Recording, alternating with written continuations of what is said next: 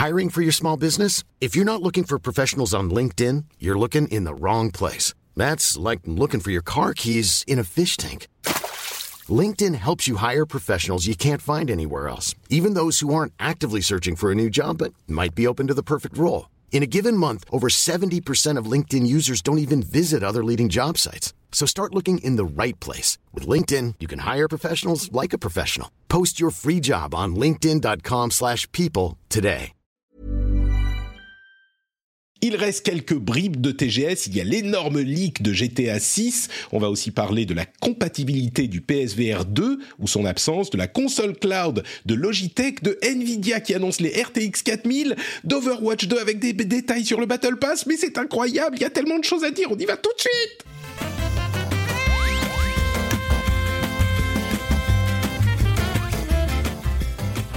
Bonjour à tous et bienvenue sur le rendez-vous jeu. Je suis Patrick Béja et nous sommes en septembre 2022. C'est l'épisode numéro 261. Et je suis ravi de vous retrouver aujourd'hui pour une actualité assez chargée qui me fait même monter dans les aigus. C'est assez rare pour être signalé. On est euh, avec des co-animateurs d'une qualité rare qu'on ne retrouve que chaque semaine dans le rendez-vous jeu et nulle part ailleurs, à part quand ils font des trucs ailleurs. Euh, on est donc avec d'une part Trinity, qui est un petit peu en vadrouille. T'es au euh, Games Made in France, c'est ça? C'est ça exactement. Je suis à quelques heures de commencer euh, Game Made in France, qui est un événement en direct dédié aux jeux vidéo français. Euh, donc on passe quatre jours à interviewer des devs, euh, etc. et à présenter leurs jeux. Super sympa. Euh, je crois que tu es avec Maudit, c'est ça? Alors non, ça c'est la Game Cup qui aura lieu la semaine Ah, prochaine, qui est non mais ça se ressemble, ça- les, les deux événements se font écho. La semaine prochaine, en fait, c'est la finale de la Game Cup. La Game Cup, c'est une compétition de jeux vidéo indépendants. Alors que là, on est vraiment euh, Game Made in France, on est vraiment sur la présentation de jeux finis ou pas euh, de différents éditeurs, plus ou moins gros en France. D'accord, bah sympathique, écoute, très très bien. Euh, merci Oui. de, de, de, de venir tout de même, alors que tu es très occupé dans l'émission, de nous réserver un petit peu de ton temps. Euh, je vais choisir de croire que c'est parce que tu apprécies tellement les participations au rendez-vous jeu et les moments qu'on partage que tu t'es dit mais c'est pas possible, je ne peux pas ne pas euh, participer. Et, et c'est pas parce que tu n'annules jamais rien et que tu travailles, euh, tu es la streameuse qui travaille le plus de France. Je choisis la première. Non, mais euh, les, les deux versions me vont, hein, euh, elles fonctionnent ensemble. Non, en vrai, c'est toujours un plaisir d'être euh, d'être ici. Et, euh, et honnêtement, tant que, je, tant que je peux assurer le podcast, je l'assure, parce que c'est toujours un bon moment. Et même moi, tu vois, vu que je suis au fait de l'actualité, mais pas toujours à fond et pas autant que toi, ben même moi, ça me fait du bien, tu vois, d'avoir ce petit refresh d'actualité et cette bonne humeur. Parfait, parfait, super. Bah, écoute, merci d'être avec nous du coup. Euh, on a également euh, dans l'équipe Cassim qui nous rejoint, mais qui nous rejoint assez régulièrement en fait. Euh, lui, il a, je pensais qu'il serait en vadrouille, mais finalement il est chez lui, donc il a le- la qualité de son optimale. Merci d'être là, euh, toi aussi Cassim. Comment tu vas? Ça va très bien, oui, je suis entre deux, euh, entre deux, deux, choses, enfin entre plein de, plein de choses. Ça fait un mois que, que ça vadrouille beaucoup aussi, mais, euh, là ça va, je peux être chez moi, je suis prêt pour enregistrer une bonne émission, euh, tout va bien. Magnifique, très bien. Euh, et alors, il y a une chose à dire. Tiens, euh, pour ceux qui aiment bien Cassim, vous allez être contents. Pour ceux qui aiment pas Cassim, bah vous allez pas être contents euh, parce que Cassim devient grande annonce, grande annonce. Cassim devient euh, invité semi-régulier du rendez-vous tech et du rendez-vous jeu. Euh, vous allez le retrouver peut-être euh, un petit peu plus régulièrement dans les émissions, une fois de temps en temps. Alors c'est pas comme tous les autres invités réguliers qui sont là une semaine précise de chaque mois, mais euh, il sera là a priori une fois par mois dans l'une ou l'autre des émissions. Il y a des gens qui disent dans la chatroom, euh, mais c'était pas déjà le cas. Qu'est-ce qui se passe quoi? C'est vrai que Cassim, était là souvent quand même. Mais justement, en fait, je me suis, je me sentais, je me sentais un petit peu coupable. Et donc, ce que ça change, euh, bah, c'est que la chose est un petit peu formalisée. Donc, euh, il y aura quelque chose d'un petit peu plus propre mis en place. Donc, euh, donc voilà. Trop bien, Euh, bien. félicitations Cassim. Non, mais c'est très gentil. euh, Surtout, merci Cassim d'accepter de partager ton temps avec, euh, avec moi. Je suis très reconnaissant. Ton temps, ton expertise. eh ben, on, savait depuis un moment que tu es le plus grand expert Microsoft et Xbox de France, le meilleur journaliste de ce domaine. et j'ai constaté à quel point tu étais un spécialiste dans tous les autres domaines. Donc je me suis dit, Cassim, il faut pas le laisser filer. Euh, on va le, verrouiller avec un contrat euh, complètement euh, impossible à casser. Donc très bien. Maintenant, tu appartiens au rendez-vous jeu et au rendez-vous tech. Bah, j'ai mis du temps. Enfin, la, négociation a été assez difficile, mais c'est le moment où tu as commencé à me proposer de payer mon abonnement Final Fantasy XIV, c'est le moment où là j'ai dit bon, ça me semblait correct. Là, ça devient intéressant. Bon, super. Merci beaucoup d'être là. En tout cas, moi, je suis aussi en vadrouille. Euh, si les choses explosent, si l'enregistrement s'arrête, si le son est pas bon, c'est parce que je suis en train de tester un nouveau setup. Euh, en vadrouille avec un nouveau nouvel appareil avec un Mac et avec peu de place j'ai toutes mes fenêtres qui sont euh, par dessus les unes des autres donc euh, je ne sais pas si ça va fonctionner tout le temps ça ça a l'air de fonctionner maintenant donc on va croiser les doigts et on va se lancer dans une, euh, une émission mais avant ça, bien sûr, on va remercier le producteur de l'épisode. Alors, il n'y a pas de nouveau patriote aujourd'hui, mais il y a le producteur Lancelot Davizard qui va nous accompagner par l'esprit dans tout cet épisode, puisque c'est lui le producteur. On remercie les producteurs tous les mois. Ce sont ceux qui ont trouvé le niveau super secret sur patreon.com slash rdvjeux. Si, comme eux, vous réussissez à, vous réussissez à trouver ce, ce, niveau secret, sachez que vous ferez partie de l'élite des auditeurs du rendez-vous jeu.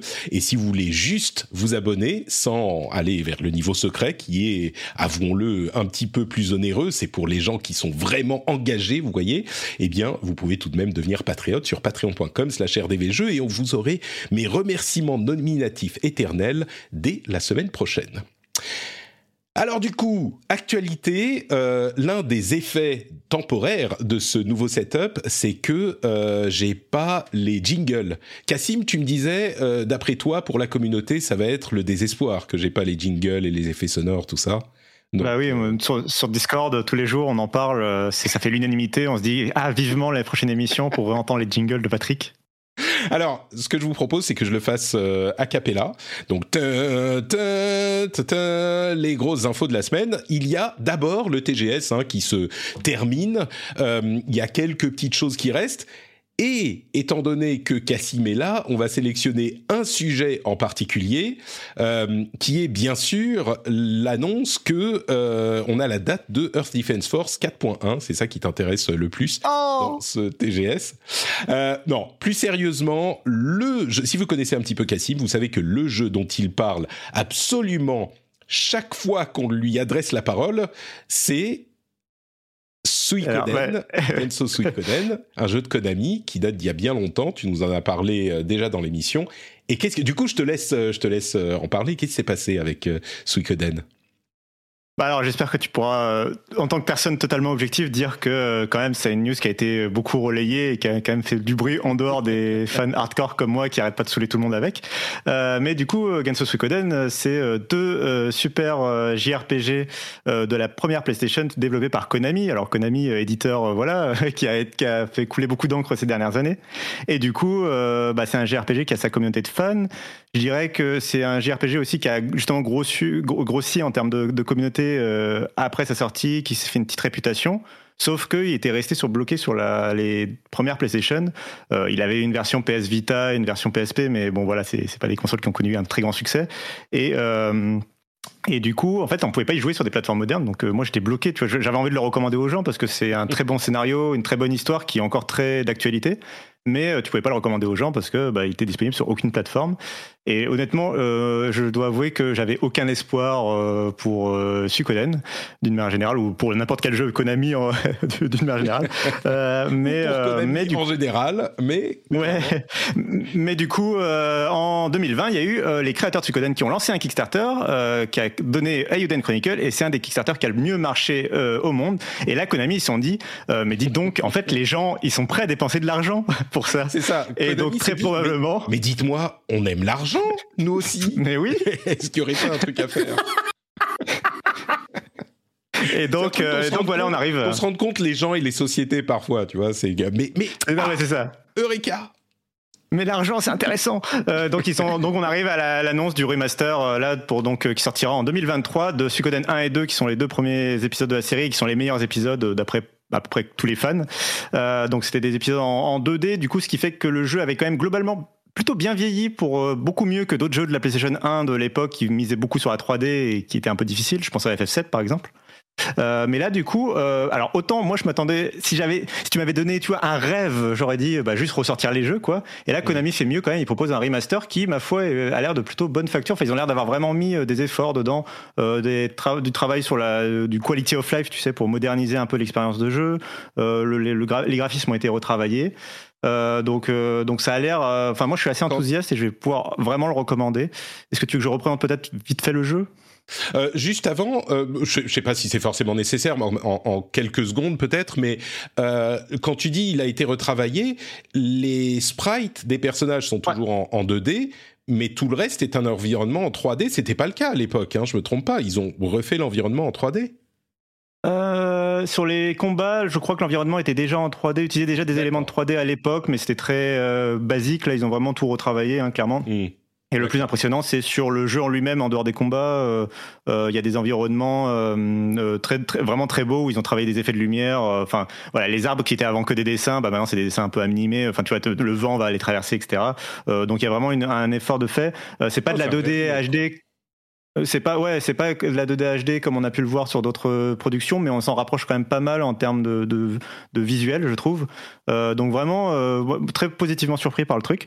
Euh, et donc ouais, pour représenter rap très rapidement le jeu, bah, c'est un JRPG qui a l'avantage d'être euh, relativement court, notamment pour le premier épisode qui se fait en une vingtaine d'heures, ce qui pour un JRPG est relativement oh. court. Hein. je crois que tu m'as tu m'as convaincu rien qu'avec cet argument-là en fait. Non mais voilà, c'est pour ça que je, je pense que c'est important de le dire à une époque où on, est face à des Dragon Quest et des personnages qui durent 100, 100 heures, 120 heures. Euh, là, on est sur un premier épisode qui dure 20 heures, le deuxième épisode dure à peu près une trentaine d'heures, on va dire 40 si tu pousses un peu dans les quêtes secondaires. Et c'est un jeu qui, a, qui est très connu pour euh, la façon dont tu peux recruter une centaine de personnages qui sont tous utiles et dans la façon dont tu vas euh, euh, organiser un QG, un château en général. Si vous avez déjà vu ça dans les jeux vidéo, notamment Metal Gear Solid 5, tout ça était à chaque fois un hommage ou une référence euh, à Suikoden euh, de la part des game designers. En général, ils l'avouent eux-mêmes en interview, euh, puisque c'est lui vraiment qui a popularisé ce, gimmick du QG à, à, gérer, où tu vas voir voilà ton forgeron, ta boutique, ton agriculteur. Euh, et tout ça.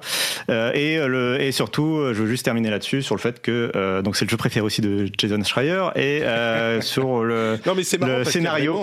Il y, a vraiment, je vais pas dire un culte, mais il y a une, une, une vraie, c'est un jeu, comment on dit, Enfin, il y a, y a, une vraie adoration pour Suikoden ouais. et, et, et, un désespoir dans la communauté parce que tout le monde pensait que, que bon, c'était fini, on pourrait plus jamais y jouer ou pas avant très très longtemps. Et donc, c'était une surprise qui a pris d'assaut les, les cercles de connaisseurs euh, sur Twitter de, de, de, jeux vidéo. Et Tout Jason à fait. effectivement, qui est assez connu et fait partie de, de vos membres. Il a sa carte. et euh, donc ouais une dernière phrase sur le scénario pour dire que c'est très différent des autres JRPG qui alors déjà par exemple c'est pas un, jeu dans lequel on va combattre Dieu hein. Enfin, c'est déjà ça t'élimine 90% des JRPG euh, c'est un truc beaucoup plus euh, grounded tu sais beaucoup plus euh, terre à terre. C'est des combats c'est des c'est des guerres en fait entre nations dans un univers un peu Moyen Âge euh, féodal euh, presque européen d'ailleurs. Et en fait le, le, comparo qui a été fait depuis assez instinctivement par pas mal de journalistes c'est avec du Game of Thrones en fait où tu vas vraiment avoir des histoires de trahison, de, de famille, de, de, relations entre les pays, de, d'anciennes guerres et tout qui refont surface, des alliés, des alliances, etc. qui se font et se défont. Euh, donc, euh, donc voilà, c'est vraiment un jeu que je recommanderais, notamment pour son scénario euh, et pour son intrigue. D'ailleurs, chaque épisode se passe dans le même univers, contrairement à du Final Fantasy par exemple. Donc euh, et euh, oui euh, et a priori il sera traduit en VF c'est vrai que c'est un point important. Euh, c'était pas le cas du premier épisode. Et le deuxième épisode avait été traduit en VF d'une très mauvaise qualité comme à peu près tous les jeux en VF de l'époque tu sais euh, voilà c'était la localisation était complexe. Ouais. Euh, donc là a priori il y aura une nouvelle localisation des deux des deux épisodes en VF super bah, écoute ça c'était sort partout qui a et ça sort partout. C'est la news qui a fait très très plaisir euh, au TGS et qui était surtout inattendue. Euh, les autres news à retenir du TGS, bah il y a le roster, le euh, comment dire roster en français, la liste des personnages complète de euh, Street Fighter 6 qui a été publiée et on voit que euh, c'est quand même beaucoup de d'anciens. Il y a genre les 12 originaux de Street Fighter 2 et enfin les 12, les les 8 de Street Fighter 2 euh, plus attendez que je vous dise pas de bêtises, euh, tous les anciens et euh, on a en plus 6 personnages, il y en a 18 en tout, et il y a en plus 6 personnages nouveaux. Euh, mais du coup, on a dans la liste des, des anciens euh, Ryu, Ken, Chun-Li, Honda, Dalsim, Blanca, euh, cette, cette liste-là. Et il faut que je suis en train d'essayer de retrouver la, la, liste complète. Je n'arrive pas à la retrouver. Mais donc il y aura 18 personnages à la base, ce qui est correct. Il y aura certainement ensuite bah, des season pass, des machins comme ça, qui seront, euh, bon, on va dire, euh, au, au, au comment dire que certains pourront apprécier et certains pourront ne, pas forcément apprécier. Mais donc on a euh, Manon, Marissa, Lily, JP, DJ, Camille, c'est ça. C'est parce qu'il y, en a d'autres que ceux des, de, base, c'est ceux du, Street Fighter euh, X Turbo, Zangief, et puis on a aussi les, des nouveaux. Euh, enfin Manon, Marissa, c'est des nouveaux, Lily aussi, JP aussi, Luke, Jamie, Kimberly, mais on a de l'autre côté Juri, Ryu, Ihon Blanca, Gail, Ken, euh, Chun-Li et Dalsim. Donc, que je veux dire, c'est que il y a quand même beaucoup euh, de personnages qui existaient déjà, une douzaine, et puis six qui sont complètement nouveaux. Euh, J'ai pas vu vraiment de gens s'en plaindre. Ça me paraît pas mal. Je pense qu'il faut un petit peu de familiarité quand tu lances un nouveau, euh, un nouveau jeu euh, pour que les gens s'y retrouvent. Si t'as que des personnages que personne connaît, ça peut très vite devenir le bordel. Euh, et puis surtout, ça peut attirer les gens qui sont, euh, enfin les, personnages anciens, ça peut attirer les joueurs qui s'en souviennent de l'époque et qui jouaient machin et trucs. Donc bon, moi je suis toujours très enthousiaste et on attendra de les, les images de Ken sont quand même assez cool. Je le trouve pas mal foutu. Ken un petit peu, moi je jouais beaucoup Ken à l'époque et Ken un petit peu un petit peu euh, comment dire euh, sur le retour limite euh, limite euh, tu sens qu'il a pas de maison ou ce genre de choses. Donc euh, je trouve que ça rend pas trop mal euh, donc ça c'est Street Fighter 6. Euh, Qu'est-ce qu'il y avait d'autre? Est-ce qu'il y a des choses qui vous ont marqué? Le reste, bon, c'est des choses dont on connaissait déjà euh, pas mal de choses. Il y a une vidéo pour Forspoken. Euh, il y a Crisis Core Final Fantasy 7 Réunion qui a été présenté aussi. Il y a One Piece Odyssey qui a qui a eu sa date pour le 13 janvier, etc., etc. Donc bon, c'est ah oui pour Final Fantasy 7 Réunion a aussi la date, je crois pas qu'on l'avait, c'est le 13 décembre, donc c'est bien cet hiver. Euh, oui, c'est ce que j'allais dire. C'est euh, bah pour moi c'était la, comme ils avaient, ils avaient dit this winter, next winter et tout ça. J'étais un peu perdu moi dans les dates de sortie des, des projets de FF7, je dois avouer. Et le fait qu'ils le datent euh, pour décembre, euh, là tout de suite, ça c'était beaucoup plus concret. Je pensais que c'était dans un an du coup moi dans ma tête. Ouais, ouais. donc euh, donc là d'un coup c'est dans deux mois, donc tant mieux. 13 décembre, est-ce qu'il va être vraiment en compétition pour jeu de l'année? À voir. Euh, je suis curieux de voir son système de combat aussi parce que c'est clairement un truc actif, action, mais il y a aussi une sorte de roulette euh, à droite qui te donne genre des euh, personnages alliés qui te font des trucs. Enfin, c'est ça a l'air un petit peu différent de, Final Fantasy VII. À voir dans quelques mois effectivement. Bon, je crois que c'est à peu près tout hein, sur le TGS. Euh, il n'y avait pas d'énormes annonces. Euh, en dehors de, pardon, en dehors de Suikoden, bien sûr. Excuse-moi, je. Bah, il y a eu un trailer, il y a eu un nouveau trailer de Ayuden Chronicle aussi, mais je te ferai, euh, tu vois, je, je te. Et Chronicles, tu te souviens de la date? Oui, tu t'en souviens certainement. Euh, de, 2023, il n'y a pas de date encore. Euh, 2023. Très bien. Donc, les fans de Suikoden en ont pour leur, euh, bah, leur argent, du coup puisque eux, clairement, n'aiment pas tellement l'argent, ils le donnent à d'autres. Euh, Bon, la grosse news, on a un petit peu noyé le poisson, euh, noyé le poisson, euh, buried the lead. La grosse news euh, du jour, c'est quand même l'énorme leak de GTA. Il y en a plein des grosses news en fait, hein, mais l'énorme leak de GTA 6 dont a été victime Rockstar, avec euh, des dizaines de vidéos, euh, le code source du jeu qui ont été publiés. Et je dis c'est l'énorme news parce que de fait c'est la news dont on a le plus entendu parler, qui a fait le plus de bruit, qui est la plus impactante pour l'industrie. Mais en pratique, moi, ma réaction, ça a été un petit peu. J'ai pas vu toutes les vidéos, hein, bien sûr, il y en a genre euh, presque 100, euh, mais les quelques-unes que j'ai vues, c'est assez tôt dans le développement et j'ai pas trouvé qu'on avait. Euh, enfin, pour les gens qui attendent le jeu, en fait, on n'apprend pas grand-chose du jeu, donc pour moi, le leak ne, n'apprend rien aux joueurs sur le jeu, et sauf que bon, ça confirme une rumeur qu'on avait déjà. A priori, c'est qu'il y aura deux protagonistes, un homme et une femme. C'est un, une série, une, une, euh, une, histoire à la Bonnie and Clyde, et ça se passe, ça se passe à Vice City. Euh, donc voilà. Et à part ça, tout ce qu'on voit dans les leaks, c'est alors des outils de débugage euh, et des scènes qui ressemblent à des scènes de GTA, et c'est à peu près tout. Donc euh, évidemment, c'est un gros événement pour Rockstar et pour ses employés qui doivent être dégoûtés de voir tout ça euh, euh publié et, annoncé, enfin pas annoncé, mais euh, ils n'ont pas pu maîtriser l'annonce. Mais au-delà de ça, je trouve que pour GTA 6, euh, ça ne change pas grand-chose pour les joueurs. À voir ce qui se passe avec le code source, si effectivement le hacker l'a et ce qu'il va en faire. Mais l'autre chose, c'est que le hacker, qui semble-t-il est celui qui a hacké Uber la semaine dernière, euh, le hacker, à mon avis, il va se retrouver derrière les barreaux, ou en tout cas dans un tribunal assez vite, parce que c'est le genre de truc avec lesquels on rigole pas. Et quand il a publié les choses, les vidéos, euh, il s'est réveillé le lendemain en disant oh lol ça a, ça a explosé cette histoire. Bon, euh, les gens de euh, les gens de Rockstar, vous voudriez pas me contacter? J'ai encore le code source, on peut peut-être s'arranger. wink wink. Ça doit être un, enfin un enfant qui se rend pas compte de ce qui se passe, un, un gamin de je sais pas 16 ans, 17 ans, 18 oh. ans.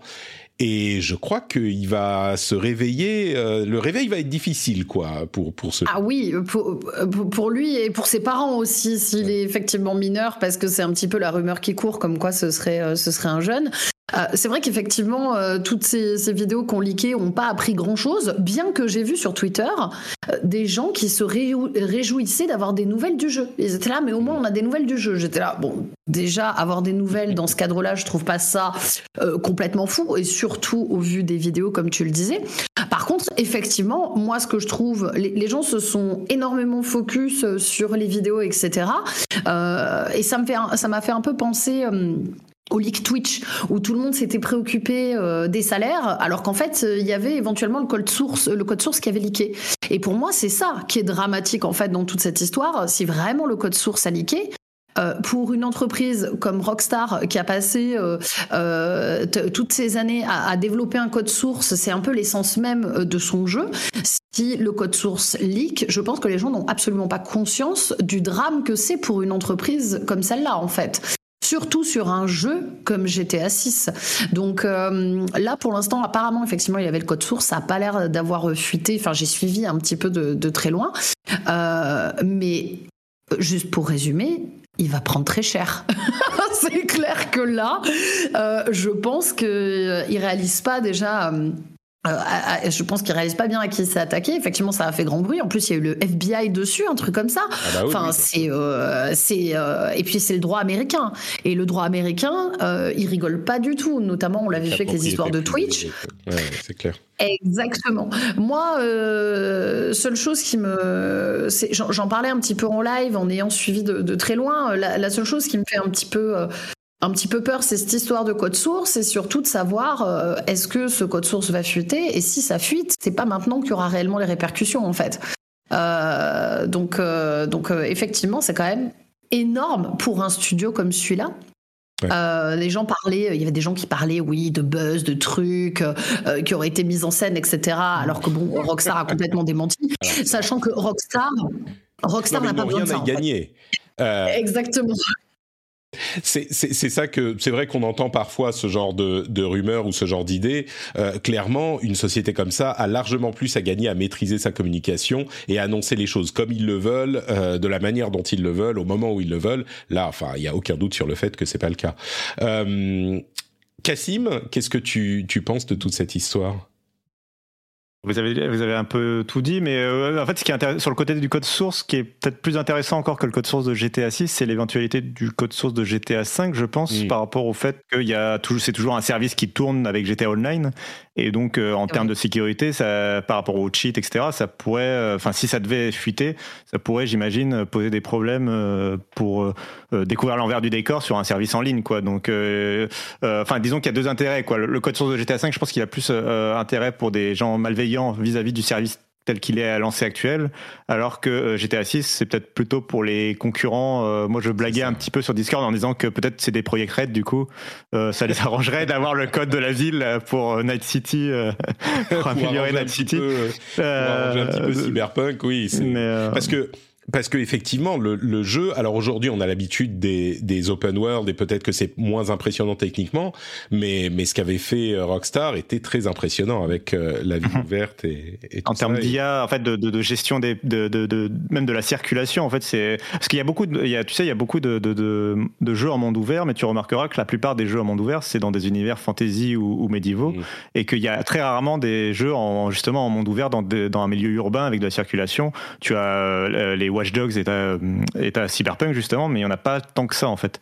Euh, et, euh, et c'est parce que c'est très compliqué de faire euh, une circulation, tu vois, qui qui se génère automatiquement, qui est réaliste, qui réagit bien au, au mouvement du joueur, etc. Tout ça c'est très compliqué et c'est quelque chose que Rockstar maîtrise très bien.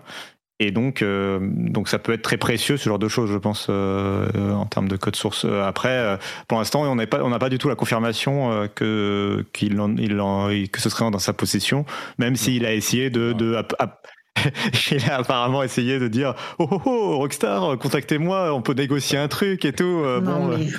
je crois qu'il en fait non mais moi je, je, je, suis atterré par la tu sais par la naïveté en fait de la réaction quoi Genre, il doit, moi, il doit être jeune. Hein, c'est... Oui. Bah, enfin, honnêtement, entre bah, déjà entre le pénal avec le FBI derrière et même euh, s'il n'y avait pas du pénal, euh, juste les avocats de Take Two, les avocats de Rockstar, ils, ils plaisantent pas. Hein, c'est pas, enfin genre voilà quoi. C'est, on nous dit dans la chatroom, oui, à 16 ans, il va peut-être se retrouver à travailler pour le FBI, en fait. C'est pas faux. Ça peut, ça peut effectivement être une issue. Euh, c'est presque ce que c'est presque ce qu'on lui souhaite, quoi. Si vraiment, enfin, il, savait pas dans quoi il mettait. Enfin, j'espère que voilà. Non, enfin, de toute façon, il est mineur. Euh, il aura, ça sera pas, il va pas finir sa vie en prison, on va dire. Mais euh. un, autre effet qui a été intéressant de ce leak, c'est qu'il y a beaucoup de gens qui semblent penser que euh, les, les, ce qu'on voit de, du jeu, les images qu'on voit et les graphismes sont euh, représentatifs du produit final. Euh, et beaucoup de gens pensaient ah bah du coup il est moche, il y a ceci, il y a cela, etc. Et vraiment le, alors il y a des petites incohérences dans les vidéos qui ont même mené certains à, à se demander si euh, elles étaient effectivement euh, légitimes, authentiques. Légitimes, tout à fait. Euh, ça a été confirmé ensuite. Rockstar a dit oui oui ça, ça vient bien de chez nous et on n'est pas content. Mais le, le, le, fait est que ça a l'air d'être assez tôt dans le développement et il y a un tweet d'une réaction d'un joueur qui, le pauvre, s'en est plein, plein la figure, euh, qui, a, qui est devenu emblématique des réactions à, ces, à ce leak, qui disait euh, si vous connaissez quoi que ce soit sur le développement de jeux, vous savez que les graphismes sont l'une des premières choses qu'on finalise et donc euh, ce qu'on voit, ça sera ce à quoi ressemblera GTA 6 et euh, il est super moche. Et aïe, aïe. je pense que c'est le tweet que la plupart des gens ont vu à, euh, à propos de ce leak. Et si c'est pas celui-là, euh, la plupart des gens ont vu ensuite une série de réponses qui, d'une part, se moquent de euh, cet euh, infortuné jeune homme qui semble être un jeune homme, euh, parce que clairement il ne connaît pas grand-chose au développement, voire euh, rien du tout, parce que les graphismes ne sont pas du tout la première chose qu'on termine. Et au contraire, ça a poussé plein de développeurs à venir un petit peu en, en soutien fraternel à Rockstar, à montrer des images qui étaient publiques ou non de leur jeu euh, au, stades, enfin au début du développement ou à des stades peu avancés de développement, ou en tout cas des stades non finaux de développement, pour montrer à quel point, bah oui, les graphismes au départ, tu travailles sur des trucs qui sont pas finis, des textures qui n'existent pas, des trucs temporaires, et, et comparer le développement au produit final, évidemment, ça met bien les choses en perspective. Et du coup, il y a, je le mettrai dans la newsletter peut-être d'ailleurs, un, un, thread assez intéressant où euh, quelqu'un a réuni toutes les réactions à euh, ce tweet, sans forcément le, le, citer, pour montrer à quoi ressemblait leur jeu à l'époque. C'était assez impressionnant de voir, euh, de voir tout ça. Il y a de tout, hein. il y a Control, il y a Sea of Thieves, il y a Overwatch, enfin il y a plein plein de choses. Donc, euh, donc à c'est presque en fait. Hein. C'est presque ça qui est le plus intéressant. Euh, si on sortait oui. un peu de, de, la polémique et du, enfin, et de à quoi ressemble, enfin, si on sort de l'idée de vouloir savoir à quoi va ressembler GTA 6 en, en regardant cette fuite, euh, et qu'on sort de ça, finalement, le plus intéressant, il, il est devant nos yeux. C'est en fait c'est le côté making of et envers du décor d'un truc que Rockstar ne dévoile en plus euh, jamais. Autant effectivement, il y a des développeurs qui euh, dévoilent des fois des, des, images un peu en cours de développement de leur jeu euh, après la sortie, par exemple, pour, pour un peu faire un, un côté making of, notamment Sea of Thieves. Je sais que la vidéo était déjà publique euh, avant cette affaire, mais mais par contre euh, bah, Rockstar, non, euh, Rockstar c'est très très clôturé et euh, ils communiquent justement sur leur jeu quand il est vraiment prêt, euh, quand il est dans les derniers mois de, développement et que tout est fignolé, tout est parfait, chaque bande annonce est très bien travaillée. On se rappelle du teasing de Red Dead Redemption 2 où c'était juste une affiche qui avait un peu enflammé euh, Twitter. Euh, donc là, euh, avoir l'envers du décor de GTA, moi je trouve ça super intéressant en, en, termes de culture générale, tu vois, pas en termes, voilà, pour pas en, pour en savoir plus sur le jeu en lui-même, mais pour en savoir plus sur le sur, sur le, le, développement. développement. D'ailleurs, un des trucs qui a été mis en avant, je sais pas si tu l'avais passé, c'est cet outil de, de, développement. En fait, enfin, on voit dans, dans les images du jeu l'interface en fait de l'outil de développement ouais. avec des menus. Et en fait, c'est un, un, menu. Enfin, du coup, il y a des développeurs aussi qui ont remercié le développeur du, du, du menu en question, en gros, qui est une sorte d'outil open source euh, qui est utilisé dans le développement de nombreux jeux, notamment euh, chez les Français euh, qui ont fait Wonder Boys, Dragon Trap, euh, Lizard Cube, euh, qui est un outil voilà de open source que voilà que les développeurs s'échangent et donc Rockstar l'utilise aussi. c'est ce que c'est ce que ce leak a vraiment dévoilé. Le vrai truc que ce leak a dévoilé, c'est ça, quoi. Ouais. Effectivement. Donc, euh, bon, il y a aussi des gens qui ont commencé à dire ah, il faudrait qu'on voit plus du développement. Pourquoi est-ce qu'ils gardent tout ça secret, etc. Bon. Ah, en vrai, c'est vrai que c'est intéressant. Après, oui, évidemment que c'est secret. On comprend pourquoi c'est secret, pourquoi c'est. Oui. Mais c'est vrai que c'est intéressant d'en savoir plus euh, quand quand t'es passionné, quand t'es vraiment passionné de jeu et que t'es pas là juste pour faire la guerre des consoles. Euh, c'est vachement intéressant de voir des jeux en cours de production, de voir un peu comme ce sur quoi ils travaillent euh, mm. et voir l'état que ça a justement avant la sortie, un peu le, avant que justement on, les, on ait mis la peinture sur les murs et compagnie quoi. Euh, et d'ailleurs, euh, je voulais revenir juste rapidement sur le leak, euh, sur le fait que ce qui c'est vrai que je pense que ce qui a porté à confusion pour des joueurs qui, en connaissent pas trop sur le développement de jeu, c'est le fait que clairement ça a l'air d'être des vidéos tirées de Vertical Slice, c'est-à-dire que oui, il y a des trucs qui marchent pas bien, oui, il y a des genre des PNJ qui ont pas les, leurs vêtements, etc. Mais globalement, genre c'est super carré pour un, pour pour un produit en cours de développement qui est pas prêt pour de sortir avant au moins plusieurs années c'est quand même des vidéos qui, qui, sont très propres. Tu vois, enfin, c'est genre, il y a, y, a enfin, y a des bugs et tout ça, hein, mais c'est quand même super carré. Et je pense que ouais. ça a donné l'impression aux gens que, euh, pas que c'était prêt à sortir, mais que voilà, c'était très avancé, quoi. Les vertical slice, c'est les, en gros les démos qu'ils font pour euh, leurs financiers, pour euh, les, les boss de la boîte ou pour l'éditeur ou ce genre de choses. Et, et c'est un petit peu comme une démo, même si c'est moins peaufiné. Parce que là, il y a de la voix, tu vois, il y a de la, a, t'as quand même pas ça mal qui. Qui était un petit peu surprenant, quoi. La voix, ça arrive à la fin généralement. Mm -hmm.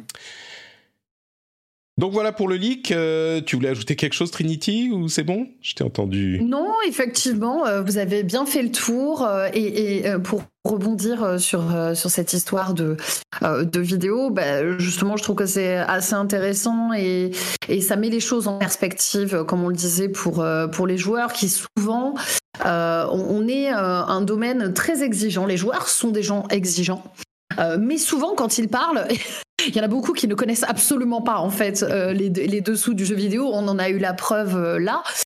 c'est pas un mal, mais mais je, je, trouve que là au moins que les autres développeurs jouent le jeu et, et montrent effectivement l'avancée d'un jeu, ça permet un peu de, de remettre de remettre tout ça tout ça en perspective quoi. Ouais, c'est un petit peu de l'éducation de, de, de, joueurs sur Exactement. préféré. Euh, et oui. C'est marrant ce qui, il y a un truc qui m'a qui m'a frappé, c'est que sur ce point, euh, tout le monde était assez d'accord euh, pour dire oui, bon, euh, il sait pas de quoi il parle, il raconte n'importe quoi. Mais par contre, quand quelqu'un va aller expliquer aux game designers dont c'est le métier comment euh, rendre leur jeu plus équilibré ou quel perso est cassé ou cela, euh, tout à coup, toute la communauté se dit ah ouais, en fait, euh, si si, il faudrait faire ça sans comprendre. Mais c'est- Je c'est t'ai vu, non, non, mais je, je t'ai vu C'est réagir sur ça et j'ai senti, j'ai senti, j'ai senti l'ancien employé de Blizzard euh, ressurgir euh, sur. euh, Ah non, mais les joueurs, ils ont tort, la bonne façon de jouer. Non, mais euh, non, non, mais je suis d'accord avec toi que souvent les, les joueurs, tout ça, en- en- euh, surréagissent des fois sur des questions même d'équilibrage du jeu et tout. Mais euh, c'est bien aussi Mais des fois d'écouter des suggestions. C'est c'est pas juste une surréaction, c'est que il y a des gens qui, c'est c'est par rapport à cette maîtrise du domaine, c'est que il y a des gens qui vont dire ah bah ça ça va pas, il suffit de faire ça, c'est tellement facile, ça prend Oui, oui, bien pourquoi sûr. vous le faites pas, tu vois, Ouais, sans sûr. comprendre tout Bien ce que sûr. ça implique dans dans le développement du jeu Oui. et dans les conséquences d'équilibrage, de des trucs qui se répercutent, les dominos machin, mais mais bon oui. Mais Et si vous justement, mettiez- nous- nous- Ah pardon, Vas-y. Non, non, mais pour rebondir justement euh, là-dessus, euh, nous, ça nous a amené à avoir euh, une discussion assez intéressante sur ces sujets-là, euh, notamment euh, ce que les gens pensent savoir euh, au niveau des devs, euh, le fait que quand un jeu sort et que euh, pour eux il n'est pas fini, bah, on tape toujours sur les devs, par exemple. Je leur expliquais aussi le travail de contrôle qualité et, tout ce côté un peu euh, de, background que, que les gens euh, ne- les gens ne- ne font pas face et dont ils n'ont pas conscience. Et quand ils arrivent sur les réseaux, effectivement, non mais attendez, mais votre jeu là, euh, il a des bugs. Oui, alors, euh, oui, euh, bon, il y a forcément des jeux qui ont plus ou moins de bugs, mais alors, je vais t'expliquer comment ça fonctionne pour tester un jeu. Et, sachant qu'on ne peut pas trouver tous les bugs de la terre non plus dans un jeu, ce sera jamais parfait. Les joueurs font une très grosse partie de bugs, par exemple. Donc, donc effectivement, ça rebondit là-dessus. C'est c'est assez intéressant de, de pouvoir éduquer les gens sur ce sujet. Après, je Euh, pense que pour pour pour finir euh, sur euh, cette question de de l'inter finalement de l'interaction entre les développeurs et les joueurs, je pense qu'il y a aussi un travail de la part des développeurs. euh, Enfin, je vous rejoins complètement, mais je pense qu'il y a aussi un travail de la part des développeurs pour être plus transparent ou des éditeurs pour être plus transparent aussi avec les joueurs sur des questions justement euh, euh, de développement. Et je pense à euh, je pense notamment à Overwatch euh, euh, pendant toute la vie d'Overwatch avec les vidéos de Jeff Kaplan qui expliquait, enfin moi qui je trouve en tout cas même permettait, même ça suffisait pas forcément à calmer des fois la foule énervée, euh, ça permettait au moins de pour les gens un peu plus raisonnables quoi de comprendre des changements de, de gameplay, des changements de game design qui pouvaient apporter au jeu et plutôt que juste de les balancer dans un patch. Et voilà, il y avait bah, ça demandait ça demandait un effort supplémentaire, hein, je- j'en conviens, mais il y avait une rare explication quand euh, qui qu'on n'explique pas du tout. hein. C'est quand, quand c'est un jeu comme ça où l'équilibre est important, surtout un jeu PVP, les jeux services généralement euh, les patch notes elles font 40 pages et on t'explique quand même. euh, C'est vrai que lui le faisait mieux que les autres, mais Oui, voilà, je trouve, je trouve vraiment qu'il y avait un effort particulier de fait pour euh, de, pour euh, banaler, enfin pour euh, vulgariser un peu les changements et expliquer euh, les- raisons derrière les changements en fait. Hmm. je, je le conçois, je le conçois. Euh, bah écoutez, je crois que c'est à peu près tout. Ah oui, il y a aussi eu, puisque tu parles d'Overwatch, il y a aussi eu un, un petit leak de, de Diablo 4 euh, qui a fait beaucoup moins de bruit. Je sais pas si c'est Oui. un bon signe ou pas. Il est arrivé dans le creux, enfin tu sais, il est arrivé dans le dans le, la baisse de la vague de GTA 6 en fait, et je pense que du coup. euh, Ouais, tout le monde avait les yeux rivés vers euh, vers Rockstar. Euh, et la bêta arrive bientôt, mais c'est une bêta complètement fermée. Il y aura des tests publics début 2023 pour Diablo. Donc euh, voilà, maintenant vous savez. Euh, je veux juste mentionner un petit truc avant qu'on parte vers les jeux euh, auxquels on joue en ce moment. Euh, le, le moment what the fuck de ma semaine, c'était quand on a appris que le PlayStation VR 2 ne serait pas compatible avec les jeux PlayStation VR 1. Et je vous avoue que j'ai été complètement euh, éberlué par cette annonce, même si euh, avec euh, le recul je la comprends un petit peu plus. Mais ils l'ont euh, annoncé complètement en, en super discret, genre on le met dans un podcast à 30 minutes. euh, sans... Bon, bien sûr, tout le monde en a entendu parler, mais, mais moins que s'il l'avait dit euh, plus clairement. Euh, et donc voilà, sachez-le, vos jeux PlayStation VR ne seront pas compatibles PlayStation VR 2. Euh, c'est quand même euh, hyper décevant, je trouve, pour l'écosystème de, de la VR sur PlayStation, quoi. Oui, bah, d'ailleurs, euh, les en plus on sait comment ça marche le développement de jeu. Ils auraient pu très bien juste en deux clics faire en sorte que tous les jeux soient compatibles. euh, non, mais pardon euh, pour pas, pas reprendre sur la bah, conversation précédente, mais mais, mais, c'est vrai que tu le mets genre euh, juste sur une partie de l'écran et puis tu émules les moves avec les, les nouvelles manettes et puis voilà. C'est bon. Voilà. Ah. mais alors, alors blague à part, j'aurais aimé effectivement que Sony passe en sorte que euh, on imagine bien que s'il pouvait il le ferait mais euh, mais c'est quand même récurrent avec Sony de se retrouver face à des problèmes de euh, gestion de génération de gestion de sauvegarde de gestion de voilà. Euh, c'est pas c'est pas la première fois depuis le début de la PlayStation 5 là qui nous font le coup. Et euh, donc c'est vrai que ça ce serait bien j'aurais on aurait vraiment aimé que les jeux PSVR soient compatibles. Ça veut dire que si un jeu n'est pas mis à jour ou ou n'est pas retravaillé par son développeur euh, faut ressortir euh, le PSVR 1 euh, du, du, carton pour juste jouer à ce jeu-là. Euh, voilà, c'est quand même. Mais clairement, je pense que ça dommage. Sera juste pas possible. Hein. Je pense que ça sera pas possible. Les, les, enfin, pas possible. Bien sûr, il y a des gens qui vont mettre à jour leur leur jeu s'ils le peuvent, mais dans l'ensemble, ce qui est surprenant, c'est qu'on a continué à avoir des jeux PSVR offerts ou partie, qui faisaient partie de promotion, ce qui était très cool. Mais du coup, on s'est dit ah bah ils les filent comme ça, les gens seront motivés à acheter le PSVR 2 parce qu'on aura déjà un catalogue disponible. Même ceux qui n'avaient pas le PSVR 1 euh, pouvaient avoir accès à ces jeux dans, enfin je me souviens plus, c'était PlayStation Plus. Oui, PlayStation Plus, oui, oui. Mhm. C'est ça. Et, et, du coup, là, c'était une vraie surprise que euh, le, le, le, casque ne soit pas compatible. Bon, maintenant, les retours d'expérience restaient hyper positifs euh, quand ils les ont testés, quand, quand la presse a eu les mains dessus il y a deux ou trois semaines. Donc, euh, le casque reste certainement un, un, bon casque VR, mais c'était effectivement un truc un petit peu décevant, quoi.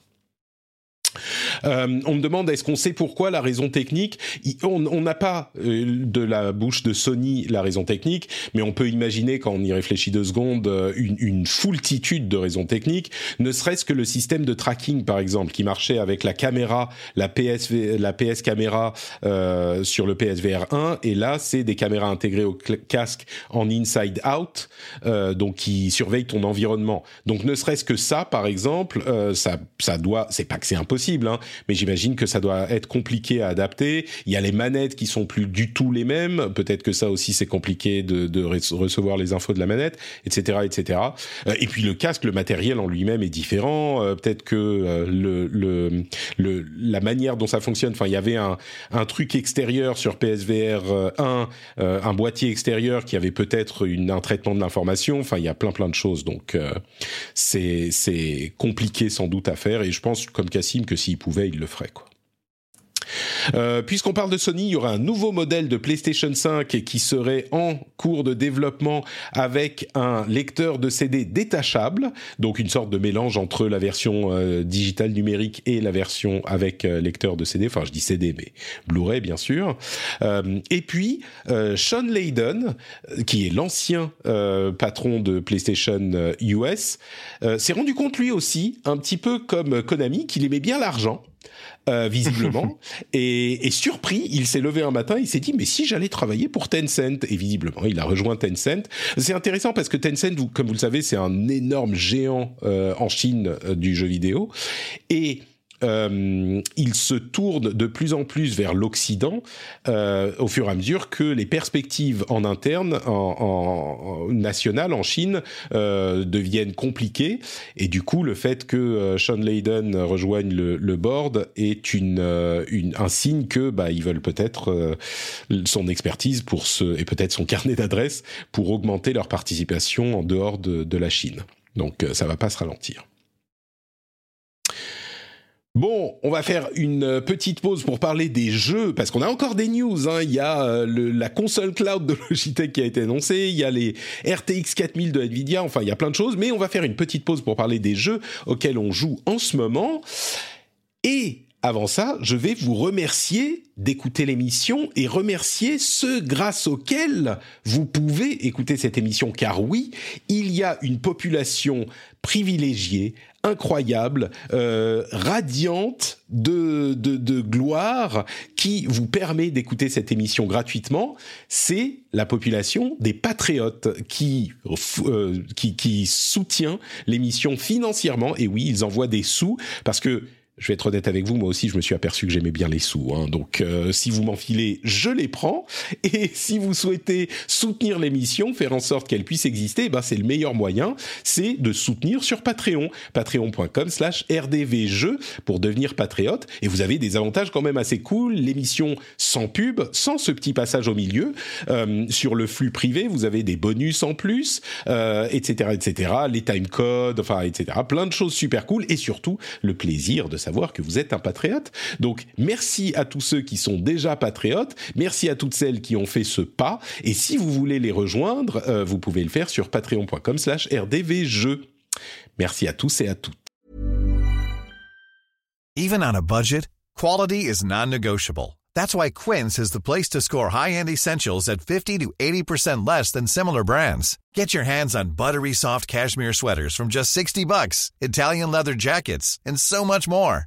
And the best part about Quince, they exclusively partner with factories committed to safe, ethical, and responsible manufacturing. Elevate your style without the elevated price tag with Quince. Go to quince.com slash upgrade for free shipping and 365-day returns. I'm Sandra, and I'm just the professional your small business was looking for. But you didn't hire me because you didn't use LinkedIn jobs. LinkedIn has professionals you can't find anywhere else, including those who aren't actively looking for a new job, but might be open to the perfect role, like me. In a given month, over 70% of LinkedIn users don't visit other leading job sites. So if you're not looking on LinkedIn, you'll miss out on great candidates like Sandra. Start hiring professionals like a professional. Post your free job on linkedin.com/people today. Alors, euh, moi, je vais, être honnête, euh, je suis en déplacement pour des questions euh, familiales, donc j'ai pas vraiment eu le temps de jouer à grand chose, autre que Destiny 2, avec lequel je vais pas vous emmerder encore une fois. Mais mais Cassim, lui, joue à des jeux absolument incroyables, nouveaux, intéressants, différents. Alors, je crois que euh, ton jeu principal, c'est un jeu, euh, un MMO acclamé par la critique, euh, qui est disponible gratuitement jusqu'au niveau 60. Euh, c'est quoi ce truc, Cassim? oui, alors bah, je l'ai je l'ai mis dans les notes, mais c'était euh, tu vois c'était un peu mon destiné à moi, c'était voilà c'était pour dire que bah non bon j'y joue hein, évidemment, mais euh, mais c'est comme Destiny quoi, je vais pas ressouler les gens avec, euh, même si donc en ce moment je suis en train de m'occuper de mon île façon Animal Crossing, donc je suis en train de planter des des pommes etc. euh, euh, donc ça se passe très bien. Euh, je m'occupe de mes On animaux parle bien sûr de bref, Final Fantasy XIV. et donc, oui. Ouais, de, oui, de Final Fantasy XIV, euh, qui est très très bien. hein. Je continue de recommander aux gens d'y jouer, même si il, il faut 450 heures de jeu avant d'arriver euh, au- qui est très très bien. c'est ça. Euh, bref, euh, non, euh, plutôt dans les. Alors j'ai soit le vieux jeu que je viens de finir après un an de gameplay, c'est euh, It Takes Two que j'ai fait avec mon compagnon, mais on y jouait vraiment à intervalles irréguliers. Euh, mais euh, donc It Takes Two, c'est euh, une, ex- une excellente euh, expérience en coopération puisque c'est un jeu qui est- se renouvelle énormément. C'est une sorte de de, de platformer mais pas vraiment parce que il y a des plein de phases d'action et de trucs euh, où vraiment le gameplay en fait euh, on passe d'un jeu à un autre en fait euh, à chaque chapitre quasiment tellement euh, le, le jeu se renouvelle et on joue de l'année 2021 d'ailleurs, It Takes Two. Donc, tout à fait euh, vraiment un excellent jeu mais je pense qu'on en a beaucoup parlé donc je pense Tout pas que ce fait. soit vraiment nécessaire de repasser 10 minutes dessus mais euh, donc je le recommande également euh, pour les fans de jeux en coop Euh, vraiment c'est très bien je l'ai trouvé peut-être un peu long pour son bien sur la fin Euh, mais mais comme il se renouvelle à chaque fois honnêtement euh, c'est c'est quand même très très très bien hein. Euh, vraiment euh, très recommandé. Euh, et je rappelle que d'ailleurs que ce jeu euh, a la bonne idée euh, de pas trop aimer l'argent justement puisque euh, il y a sur toutes les consoles où il est disponible et d'ailleurs il sort bientôt sur Switch il me semble. euh, vous pouvez l'acheter une fois et en fait le, en l'achetant vous avez un bon en gros enfin une, une- euh, la capacité d'inviter un ami je crois pour euh, pour y jouer euh, je ne sais plus comment ils appellent Oui, ça le buddy ça. pass quelque chose comme ça. Oui, ils ont juste à installer. euh, ils, ils installent euh, ce fameux pass euh, sur leur machine et ensuite, effectivement, si toi tu as le jeu, la personne peut te rejoindre et jouer gratuitement avec toi. Donc voilà, ça, je trouve ça très très cool comme initiative, euh, c'est une très bonne idée. Euh, mais du coup, je vais plutôt vous parler de Metal Hellsinger, mais je vais pas non plus avoir des masses à dire. C'est un jeu qui est sorti récemment, qui est un jeu indépendant, qui est euh, sorti dans le Game Pass, c'est pour ça que je l'ai essayé. Et moi, j'avais beaucoup envie d'y jouer parce que j'en avais entendu beaucoup de bien. C'est un FPS un peu ambiance, enfin de loin en tout cas. moi, je pensais y retrouver. Euh, l'ambiance de Doom, puisqu'on nous vend un FPS et du métal. bon, bah moi je vois Doom, quoi. Quand tu me dis ça, je pense à Doom. en plus, c'est avec le thème de l'enfer, etc. et en fait, ça ajoute comme twist, on va dire, un, de, un jeu de rythme. C'est tout, se base sur du jeu de rythme. Donc tu vas donner des coups d'épée, des coups d'armes à feu, etc. en rythme avec les symboles qui, qui s'affichent à l'écran. et je dois confesser que euh, pour l'instant je n'ai pas accroché car je me suis rendu compte que oh. mais en fait Cassim tu es terriblement nul au jeu de rythme. J'ai aucun sens du rythme. Mais attends Donc, il y a pas un euh, jeu de rythme intégré à Final Fantasy XIV il y a tellement de choses dans ce jeu je suis ça, doit, ça, doit, exister à un moment alors je te prends à la blague, euh, c'est le cas, c'est un événement à Noël euh, où tu diriges une chorale euh, et oui j'étais nul à ce jeu aussi. Ah d'accord. mais mais du coup donc ma chorale chantait très faux et tout parce que je, je ratais complètement les trucs. Et donc Metal Hellsinger non du coup j'ai enfin c'est c'est pas la faute du jeu c'est moi tu vois c'est comme dans les couples c'est pas toi c'est moi. donc le jeu a l'air très très bien c'est un gros succès enfin c'est quand même un, enfin, le jeu fait beaucoup de parler de lui quand même les, les gens apprécient et il a une plutôt bonne presse, quoi.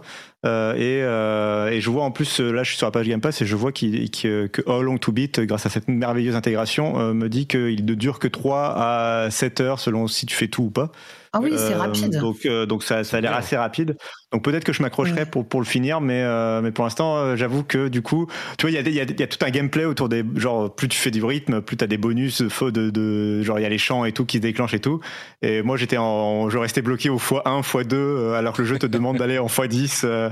Euh, Mais juste, alors, t'as pas exactement expliqué en quoi c'est un jeu de rythme. Il faut tirer en rythme, recharger en rythme, etc. C'est et, et, moi je suis un petit peu en, en voyant ça, euh, je suis un petit peu frustré parce que je parlais et d'autres aussi parlaient de euh, bullets per minute il y a euh, l'année dernière, je crois, qui est aussi un FPS thème euh, thème enfer en rythme avec exactement le même truc jusqu'à la même interface.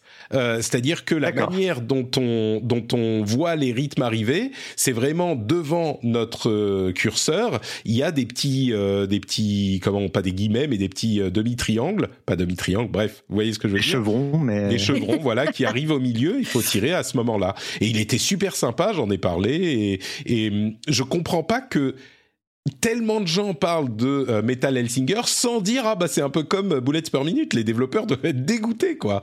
Et c'était un euh, Bullets per minute c'était un euh, un roguelite vraiment sympa. Et, voilà. Bon peut-être que Metal Hellsinger est mieux raffine la formule mais et dans les deux cas, je pense que c'est des jeux faits pour euh, Trinity, quoi. FPS, Metal. Euh, et, et, c'est ça le, le, pire dans l'histoire, c'est que Metal Hellsinger, j'ai très envie d'y jouer, euh, mais je suis beaucoup trop occupée pour l'instant.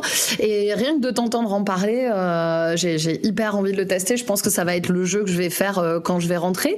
Euh, oui, vu qu'il y a du métal, euh, les portes des enfers et des armes, euh, c'est tout à fait pour moi. Euh, moi là, euh, au niveau jeu, bah forcément j'étais beaucoup en déplacement. Il y a eu les events, il y a eu plein de choses, mais euh, j'ai quand même eu l'occasion de tester euh, pas mal de choses, notamment pour Game Made in France. Euh, et ça va être l'occasion de, de, parler de certains, dont notamment un qui est déjà sorti le 8 mars, qui s'appelle Have a Nice Death. Euh, qui est un roguelike d'action 2D euh, où on va incarner la mort qui est au bord du burn-out. C'est euh, très joli.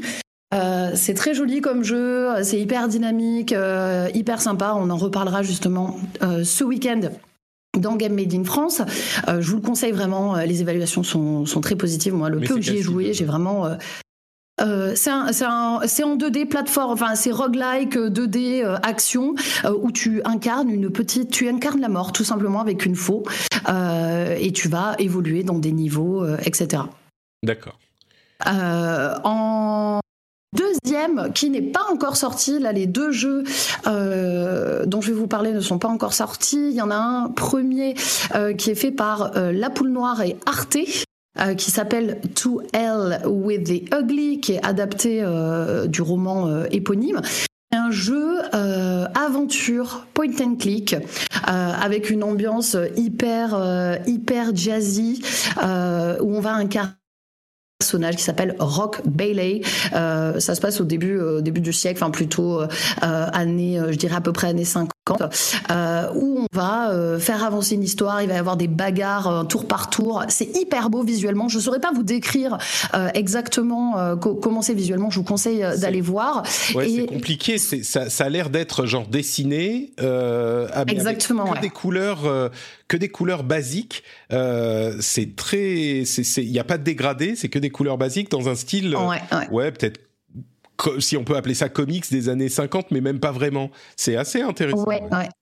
Et il y a ce côté, en fait, c'est un jeu qui est, qui est, très euh, polar, en fait. Donc il y a vraiment le côté euh, enquête et en même temps, euh, enfin enquête policière et en même temps, on va avoir, on va avoir des, des, des, fights au tour par tour.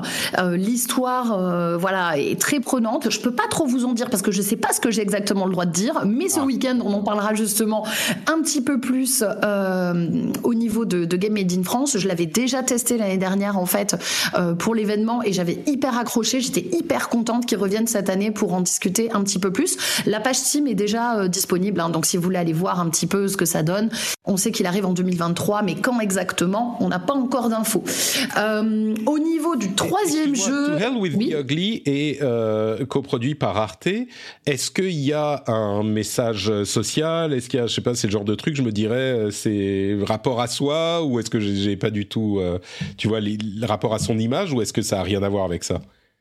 J'ai pas l'impression, euh, là j'ai vraiment l'impression qu'ils ont, ils ont voulu faire un jeu en rapport avec ce, ce roman. Arte euh, s'investit vachement euh, de plus en plus dans, dans, le jeu vidéo depuis euh, depuis un petit moment. Il y a pas mal de jeux euh, de jeux qui sortent. Euh, là justement on aura un segment, il y en a un dont je peux pas parler mais on aura un segment dédié où, où, là peut-être il y aura un petit peu plus de choses à développer, on pourra en parler dans un autre dans un autre épisode. Mais ils s'investissent de plus en plus dans, dans des choses en plus assez variées, hein. c'est-à-dire que là on est sur un point and click mais il y a eu plein d'autres jeux de, de styles très différents. C'est vraiment quelque chose dans lequel j'ai l'impression qu'ils veulent aller euh, faire du jeu euh, à la française euh, et hyper. En général, ils sont hyper bien, hyper bien réalisés. Donc, To Hell with the Ugly, je pense, ne dérogera pas à la règle, en tout cas au vu de ce que j'en ai testé. Si vous aimez les ambiances polars, foncez.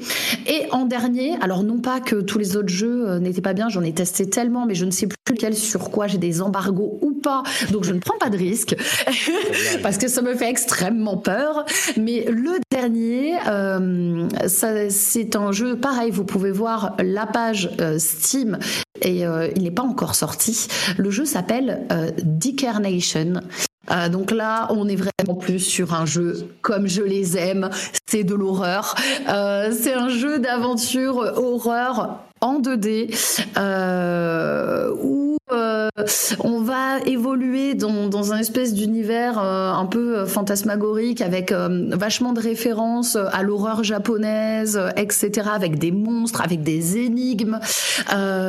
franchement, j'ai attaqué le jeu et j'ai trouvé ça génial, cette ambiance très horrifique, tout en ayant quelque chose en, en 2D. pareil, il me tarde d'en voir un petit peu plus. Quelqu'un, quelqu'un nous en a parlé il y a une ou deux semaines, je me souviens plus qui c'était, mais il y a, c'est du style, euh, ça a l'air d'être un RPG 16 euh, bits, quoi, au niveau graphique. Ouais, c'est ça. Euh, oh, oh, c'est ça, ça fait, ça fait vraiment écho à ça, mais, mais ça reste de l'aventure. Hein, donc voilà, il y a quelques dialogues au début et, et, ça évolue vraiment comme un bon film d'horreur, je trouve. C'est hyper bien. le, l'histoire se met rapidement en place, mais bien. Euh, et alors, petite précision, les trois jeux dont je vous parle là sont du coup des jeux français.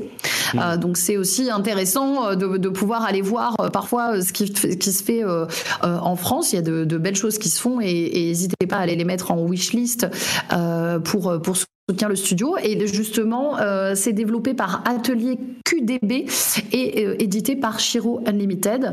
Donc euh, voilà, si vous aimez ces ambiances un petit peu horrifiques, mais pas non plus trop. Hein, C'est-à-dire que là, honnêtement, on est sur sur voilà sur sur sur du pixel, ça va, c'est tranquille. Visuellement, vous n'allez pas trop flipper, mais celui-là, je pense que je vais le faire même carrément en stream quoi. D'accord. Bon, c'est c'est ton, ton, ton, comment dire, ton air de jeu, ton, ton, style de, de, jeu, quoi. Enfin, Exactement. En même temps, au niveau graphique, c'est tellement différent, un petit peu inattendu. Euh, je suis, c'est, c'est, et si ça fonctionne, c'est un vrai euh, tour de force, quoi, parce que effectivement. Moi, je, il y a beaucoup de jeux ces, ces dernières années, j'ai l'impression qu'ils sortent un petit peu avec ce un peu euh, un peu 2D euh, euh, pixel etc et je trouve que c'est un style graphique qui se marie hyper bien avec les univers sombres en fait. On a vu Blasphemous qui était un peu dans cet esprit là la Decarnation et j'ai plein d'autres exemples qui sont sur le bout de ma langue. Et, et je trouve que ça déjà ça permet bah, forcément à, un studio de c'est plus facile à développer entre guillemets et ça, ça nécessite moins de moyens. Mais je trouve qu'en plus ça ça fait un qui nous plonge entre, euh, entre de la nostalgie et en même temps euh, un, nouveau, euh, un nouveau gameplay assez intéressant. D'accord. Super, donc ça s'appelle Decarnation, très bien. Exactement. super, bah, je pense que oui, qui, a noté Trombone Champ dans les notes C'est moi. C'est toi. Parce qu'il fallait. je pensais, je est-ce qu'il fallait pas le mentionner au moins dans les jeux du moment, même si on n'y a pas joué euh, collectivement euh, Je, je un mot, Peut, on peut le mentionner. Je l'avais mis. Attends, j'ai quelque part euh, dans les notes euh, Trombone Champ qui venait après, mais du coup, bah voilà, tu peux t'y coller. Ah, c'était le tweet de Gotos. Euh, Vas-y, dis-nous de quoi il s'agit. Euh, ah bah c'est un jeu, bah c'est un jeu qui a pris par surprise euh, les internets euh, depuis quelques jours et qui euh, est un petit jeu qui se trouve sur Steam, qui est un jeu de simulation de rythme. Encore une fois, on y revient, hein, de jeu de rythme, euh, mais cette fois au, enfin au, comment s'appelle, au trombone. Bah oui. Ah oui, oui. Non, mais en français c'était ça le, le, nom aussi. Bah oui, oui. j'avais j'avais un doute sur le nom français du, de l'instrument. donc voilà, une simulation de, de, trombone sur des, des musiques de classiques, quoi, libre de droit. Et dit comme ça, c'est pas très drôle, mais en fait, quand on le voit en action c'est quand même euh, c'est compliqué de parier en fait euh, voilà quand, on voit des démos de gameplay euh, parce que tous les tous les classiques merveilleux qu'on a l'habitude d'écouter au piano de façon parfaite sont d'un coup interprétés avec un trombone. C'est un peu c'est un peu shitty flute le le jeu quoi hein, je trouve. Ça, on se rapproche un peu de cette culture là et bon c'est très drôle alors attends est-ce que est-ce que je vais réussir à vous faire un petit morceau je suis sûr que ça c'est pas est-ce qu'on peut... Non, je ne sais pas si on l'entend. Il faut que je change dans les options. Hop. L'enregistrement euh, l'entendra. Donc voilà, c'est très beau. C'est harmonieux, c'est agréable à l'oreille. Euh, vraiment. Donc c'est le genre de jeu. Bon, je pense pas que le, jeu soit incroyable, euh, en termes. Voilà, mais, mais c'est le, le, phénomène. Attends une seconde, Cassim.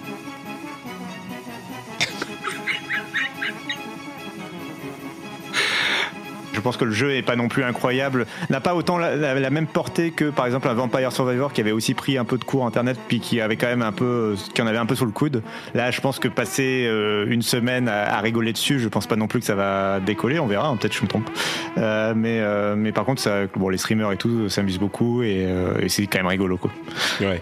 Bah encore, encore un jeu à tester en stream. Je pense que ça peut faire sa petite session bien rigolote parce que le son en fait du trombone surtout quand tu te plantes, je sais pas comment ils ont fait leur moteur euh, sonore, mais c'est hilarant juste le fait de se planter d'une note sur, euh, sur le trombone, quoi. Euh, tiens, tu évoquais le, le The Event. Euh, c'est peut-être l'occasion d'en dire un petit mot. On en avait parlé au moment de la controverse sur les les différentes, enfin sur la, l'association avec laquelle ils avaient euh, euh ils avaient oui avec Good Planet, ouais, truc, la voilà, ils ont changé, c'est ça. Avec ils ont changé, euh, donc Zerator a choisi, enfin avec la communauté cinq assauts différentes. Euh, mais du coup, on n'en a pas parlé la semaine dernière quand il a quand il a eu lieu et on m'a dit euh, on m'a reproché dans la dans le Discord, ah mais vous en parlez que quand il y a des trucs euh, pas bien qui se passent, c'est pas vrai. Les années précédentes, on en a parlé à chaque fois et on a beaucoup applaudi les euh, les, les, résultats impressionnants, même si on parle des des aspects un petit peu plus controversés aussi bien sûr. Mais du coup, bah toi comme chaque année tu tu y étais, ça s'est bien passé, c'était sympa, c'était bonne ambiance? qu'est-ce que qu'est-ce que tu en as bah, ça, Forcément, euh, moi j'ai trouvé que ça s'est euh, que ça s'est hyper bien passé. Euh, L'ambiance était différente de l'année dernière. Faut dire qu'il y avait ben, il y avait des, des, changements aussi de streamers. Il y avait il y avait certains streamers qu'on voit qu'on voit à chaque event. Mais il y avait aussi des nouvelles personnes, etc. moi de mon côté, c'était c'était génial. J'ai trouvé que ce event aussi. Après ça c'est juste mon avis personnel il y avait j'ai retrouvé un petit peu ce que j'avais dans les dans les premiers c'est-à-dire le côté, euh, le côté un petit peu plus euh, posé, euh, etc. Et puis il y a quand même eu des, des, happenings de dingue. Enfin, on a quand même eu Alain Chabat, quoi. Enfin, je sais pas, je sais pas ce que les gens veulent, mais c'était quand même fou d'avoir Alain Chabat sur sur une émission. Et non, de l'intérieur, comme d'habitude, très bonne ambiance. les les viewers ont été au top, forcément, parce qu'il faut pas oublier que nous on fait l'animation, mais c'est aussi tous les gens qui participent à l'événement qui font que chaque année c'est un succès.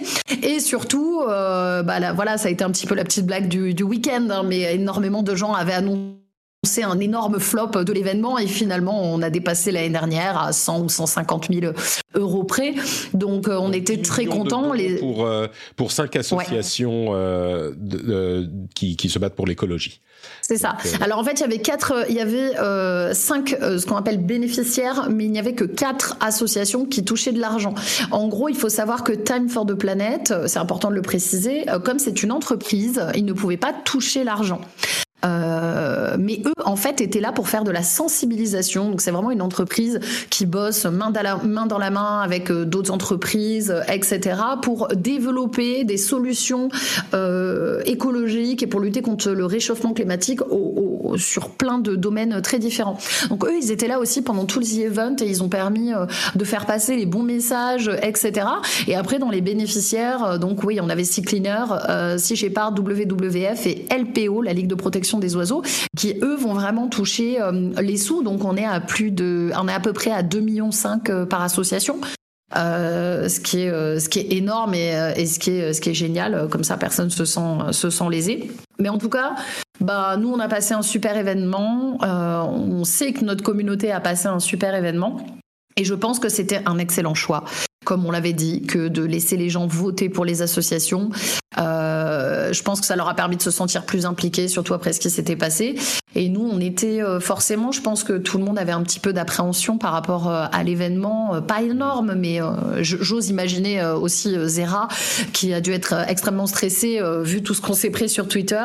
Et c'était une grande fierté pour nous d'avoir d'avoir réussi à à, à faire l'objectif c'était pas l'objectif mais d'avoir fait aussi bien que l'année dernière c'était très cool pour nous et on a tous passé un super moment Ouais, j'imagine que c'était ouais, il y avait une ambiance euh, peut-être au début au lancement un petit peu particulière et puis je veux pas te mettre euh, on the spot mais c'est vrai que généralement toi j'ai l'impression euh, que tu évites de parler des, des, de politique, de sujets controversés, de ce genre de choses. Enfin, je dis de politique mais en même temps tu es très engagé sur la cause animale donc d'une certaine manière. En fait, c'est ça. Euh, mais... Oui, oui, En fait, euh, moi, moi, je, je parle pas de. En fait, je, comme je le dis, euh, chaque sujet est politique. À partir du moment où tu tiens un engagement, moi, je, veux juste pas être associé à un mouvement politique et à des personnalités politiques. Donc, donc non, non, il n'y a pas de, il a pas de souci pour pour en discuter. Mais c'est vrai que c'était c'était un peu compliqué avec ce qui s'était passé, comme on en avait parlé. Euh, euh, forcément, on est sur le sujet de l'écologie, un sujet qui, me parle, beaucoup. Euh, on a tous fait au mieux pour que ça se passe bien, pour que les bons messages passent. On savait pas trop à quoi s'attendre en fait. Comme à chaque The Event, j'ai envie de dire polémique ou pas polémique, on ne sait jamais à quoi s'attendre, on ne sait jamais si les gens vont être encore là, on sort quand même, euh, on est en plein même euh, dans une dans une, crise euh, au niveau, voilà, les, gens perdent du pouvoir d'achat, etc. Donc aussi ces choses-là jouent par rapport à ce que les gens peuvent donner. Donc on est arrivé avec en ne sachant pas, on savait que dans tous les cas on allait lever un petit peu, hein, parce qu'il y a la, la, force de frappe d'avoir une soixantaine de streamers qui représentent bien la scène française. mais comme chaque année, bah ça a été euh, ça a été euh, exceptionnel et la surprise a été a été immense et euh, Zera a été très très ému on, l'a vu notamment à la fin du event. Il est toujours très ému, mais là on a senti que c'était un peu aussi un espèce de, soulagement pour lui de se dire bah non cet événement il a fonctionné, on s'est tous donné et et malgré tout ce qui peut être dit, surtout sur Twitter, bah on l'a fait et on a levé 10 millions. Ouais, ouais, c'était, c'est comme tu disais, pas tant pour la, pour la, le chiffre, mais le fait de se dire, ou, le fait d'avoir fait euh, autant ou un peu plus que l'année précédente, mais le fait de se dire, bon bah oui, ok, le bruit qu'il y a sur Twitter, c'est une chose, euh, mais au final, la communauté était présente et le, exactement, a fonctionné quoi. Exactement. Super. Merci bien pour ce petit rapport. C'est toujours intéressant d'avoir ton, ton son de cloche euh, sur le sujet. Euh, je, on ne va pas parler de Monkey Island parce que Return to Monkey Island parce que personne n'y a joué euh, parmi nous, je crois pas. Euh, mais je suis sûr que certaines personnes qui seront là en début de mois prochain auront beaucoup de choses à dire là-dessus. Donc on va lui laisser le, le privilège de nous en parler à ce moment. Bah écoutez, on va arriver aux news peut-être, euh, je vais dire un petit peu moins importantes, mais en même temps, il y a quand même du lourd aussi. Euh, il y a Nvidia évidemment qui a annoncé la RTX, la série 4000 de ses cartes graphiques, mais avant ça, un petit mot sur la console cloud de Logitech qui est une bestiole vraiment étrange dont on avait entendu parler par des, des leaks et des rumeurs euh, il y a quelques semaines déjà. Elle a été annoncée officiellement. Euh, c'est du coup une console designée pour le cloud qui euh, fonctionne avec le Game Pass Cloud et GeForce Now, qui est basé sur Android, donc on peut faire d'autres petites choses aussi, genre euh, installer l'application Netflix, ce genre de choses. Euh, mais c'est une console qui, allez, on va dire, elle a un petit peu la forme de la Wii, elle est peut-être un peu plus compacte, mais l'écran est plus grand. C'est la Switch de la Switch. pardon, pas la Wii. Je viens de regarder un truc sur la Wii U, ça m'a marqué. Mais non, la Switch, évidemment, donc c'est une Switch-like, sauf qu'il n'y a rien qui fonctionne en interne. C'est vraiment un processeur qui est pas très puissant, mais qui assure la connexion en Wi-Fi. Euh, si je ne me trompe pas, il n'y a pas de connexion filaire. Euh, la manette est visiblement de très bonne qualité, d'après Logitech, donc faudra la voir entre les mains.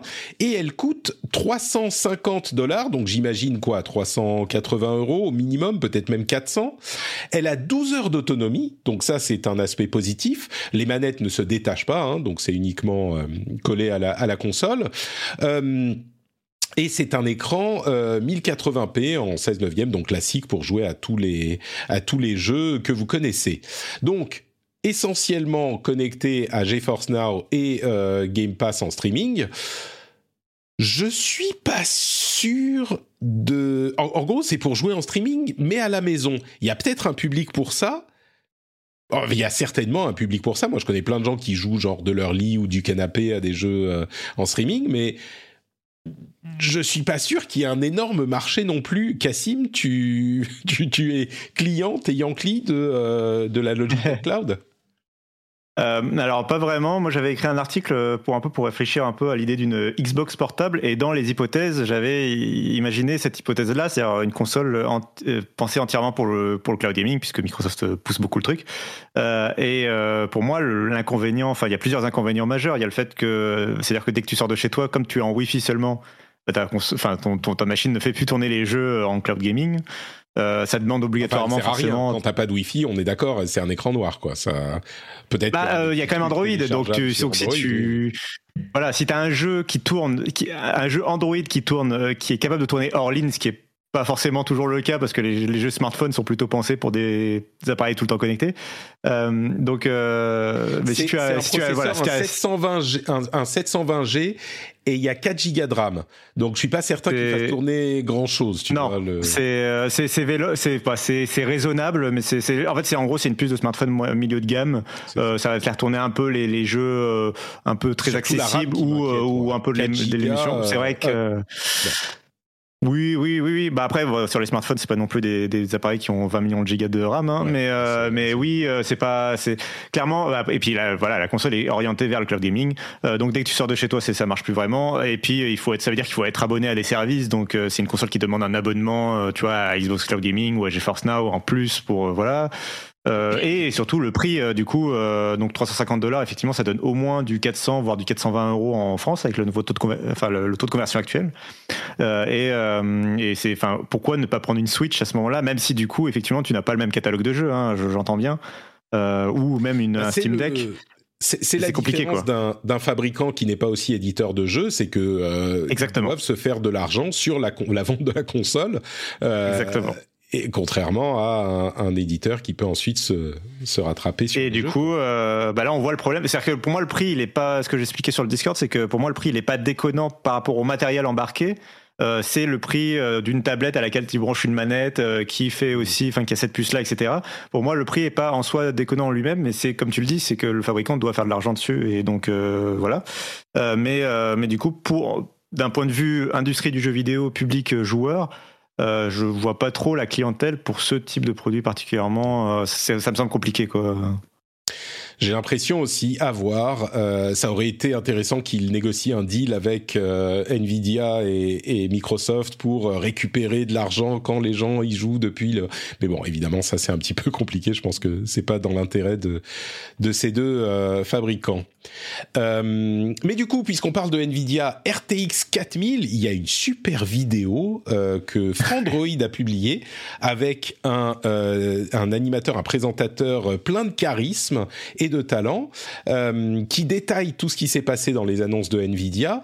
Alors, D'abord, les RTX 4080 et 4090, qui sont les nouveaux modèles. En gros, euh, elles sont beaucoup plus performantes que la génération précédente à débit de puissance égal et elles peuvent monter en puissance beaucoup plus haut encore. Donc si vous voulez euh, consommer euh, beaucoup plus d'énergie, bah, vous pouvez, vous aurez des performances accrues.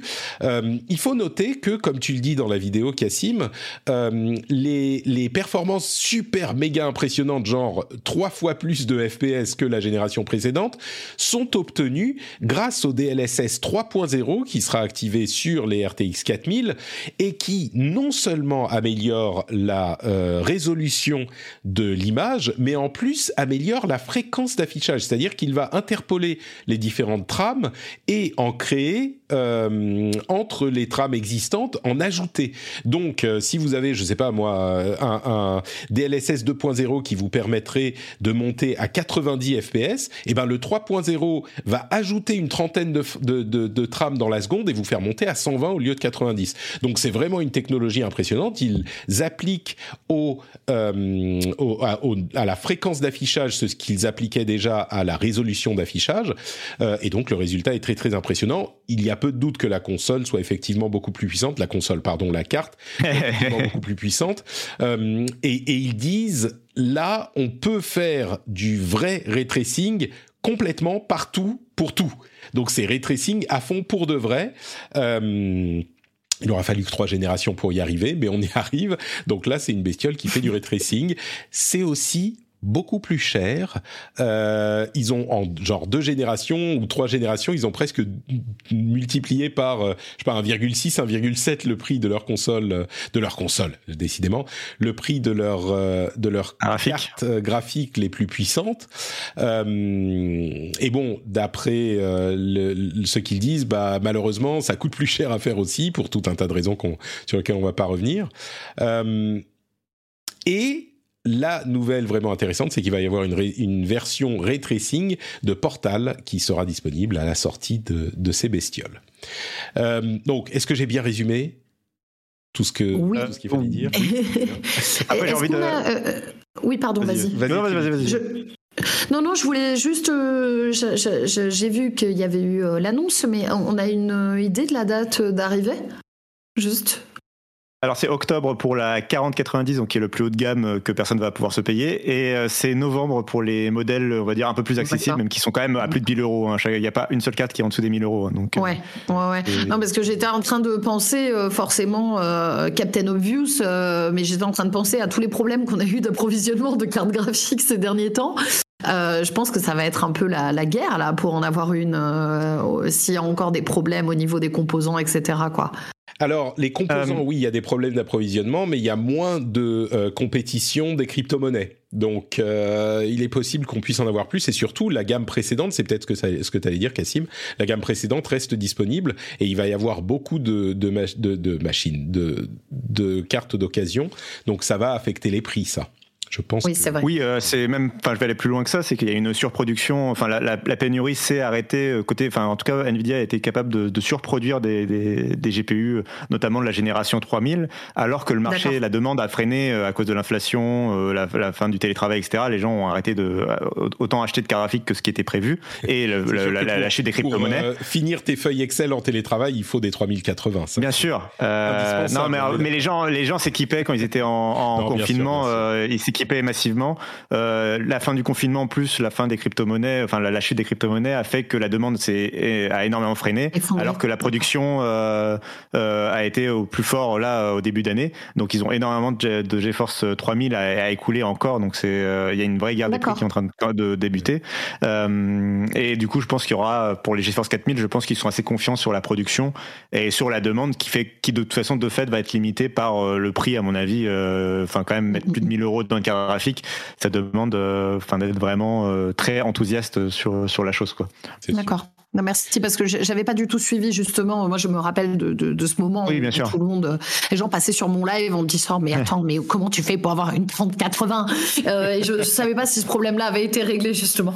Plus ou moins. Disons que il est, il est, il est clair qu'aujourd'hui, euh, c'est une bien meilleure affaire, une bien meilleure idée d'acheter une 3080 qu'une 4080 ou 90 qui vont être super chères et ouais.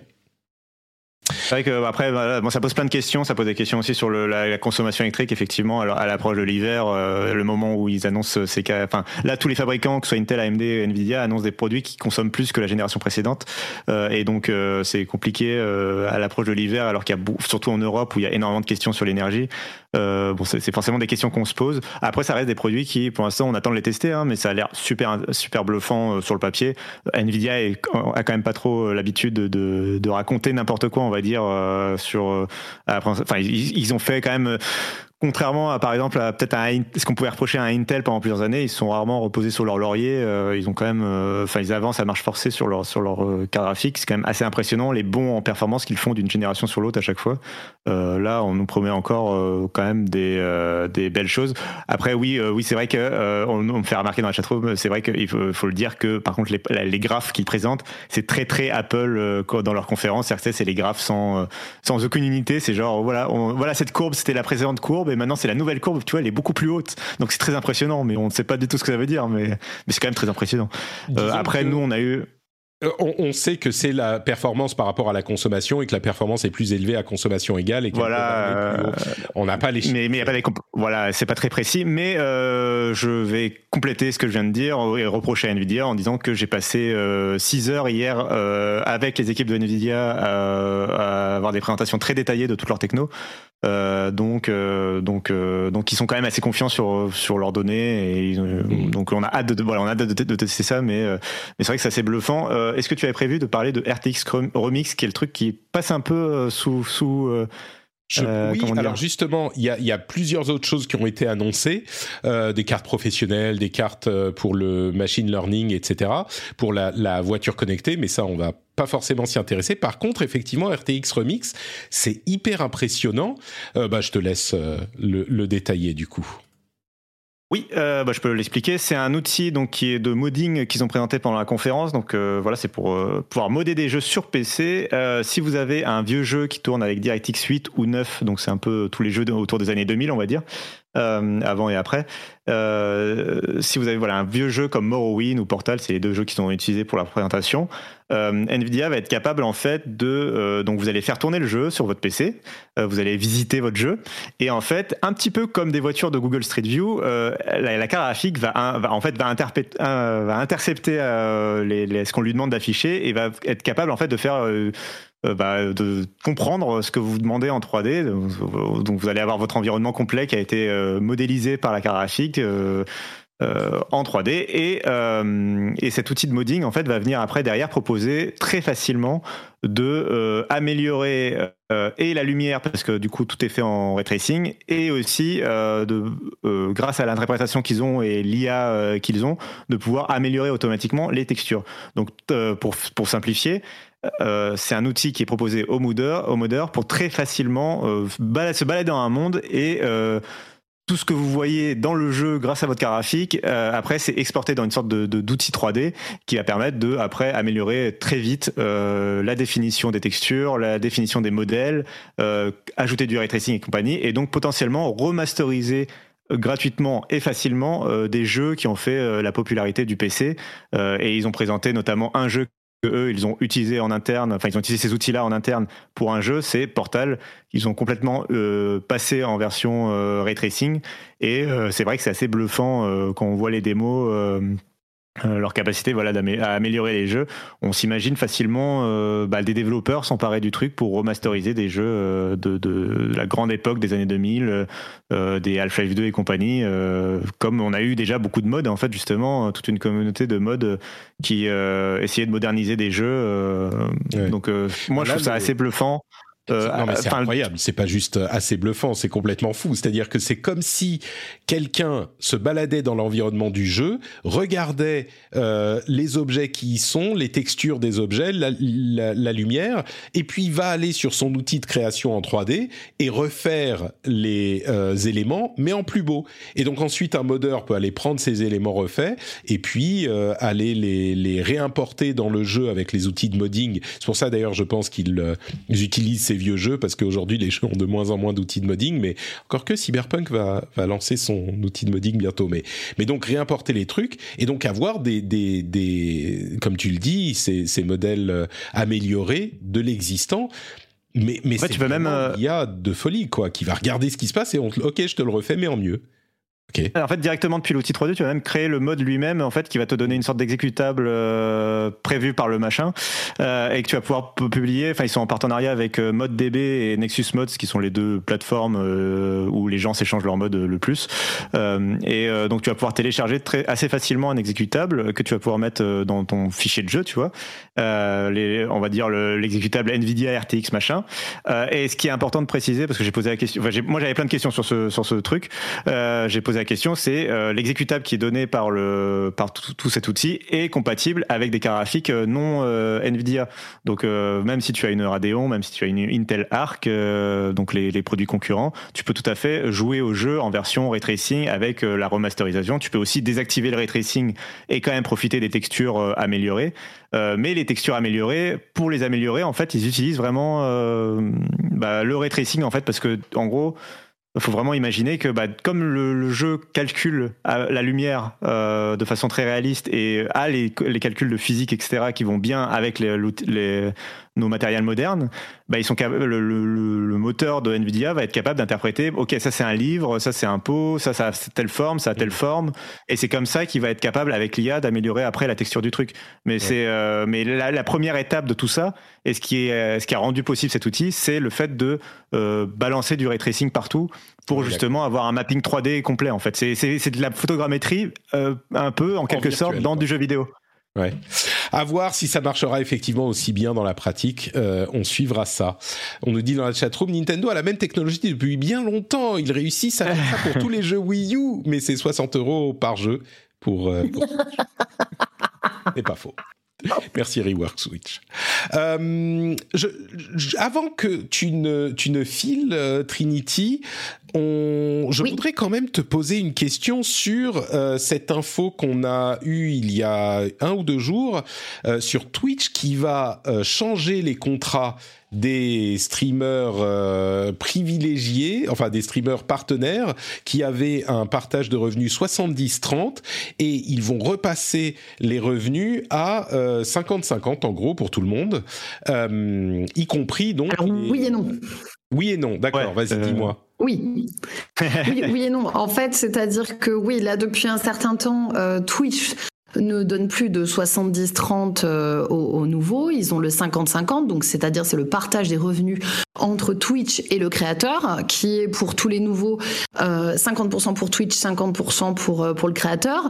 on est certains anciens à avoir 70 pour nous et 30 pour le créateur.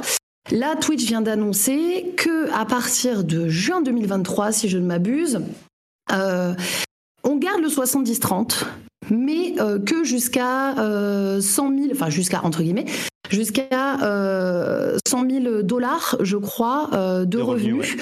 Ensuite, on passe sur du 50-50. Donc là, c'est le petit. c'est le petit twist par rapport à ça. Moi, par exemple, je suis pas concernée. Je suis pas quelqu'un qui rapporte. Euh, je gagne pas énormément en tant que sub. Je n'atteins pas les 100 000. Ce qui veut dire que moi, je vais rester en 70-30, par exemple.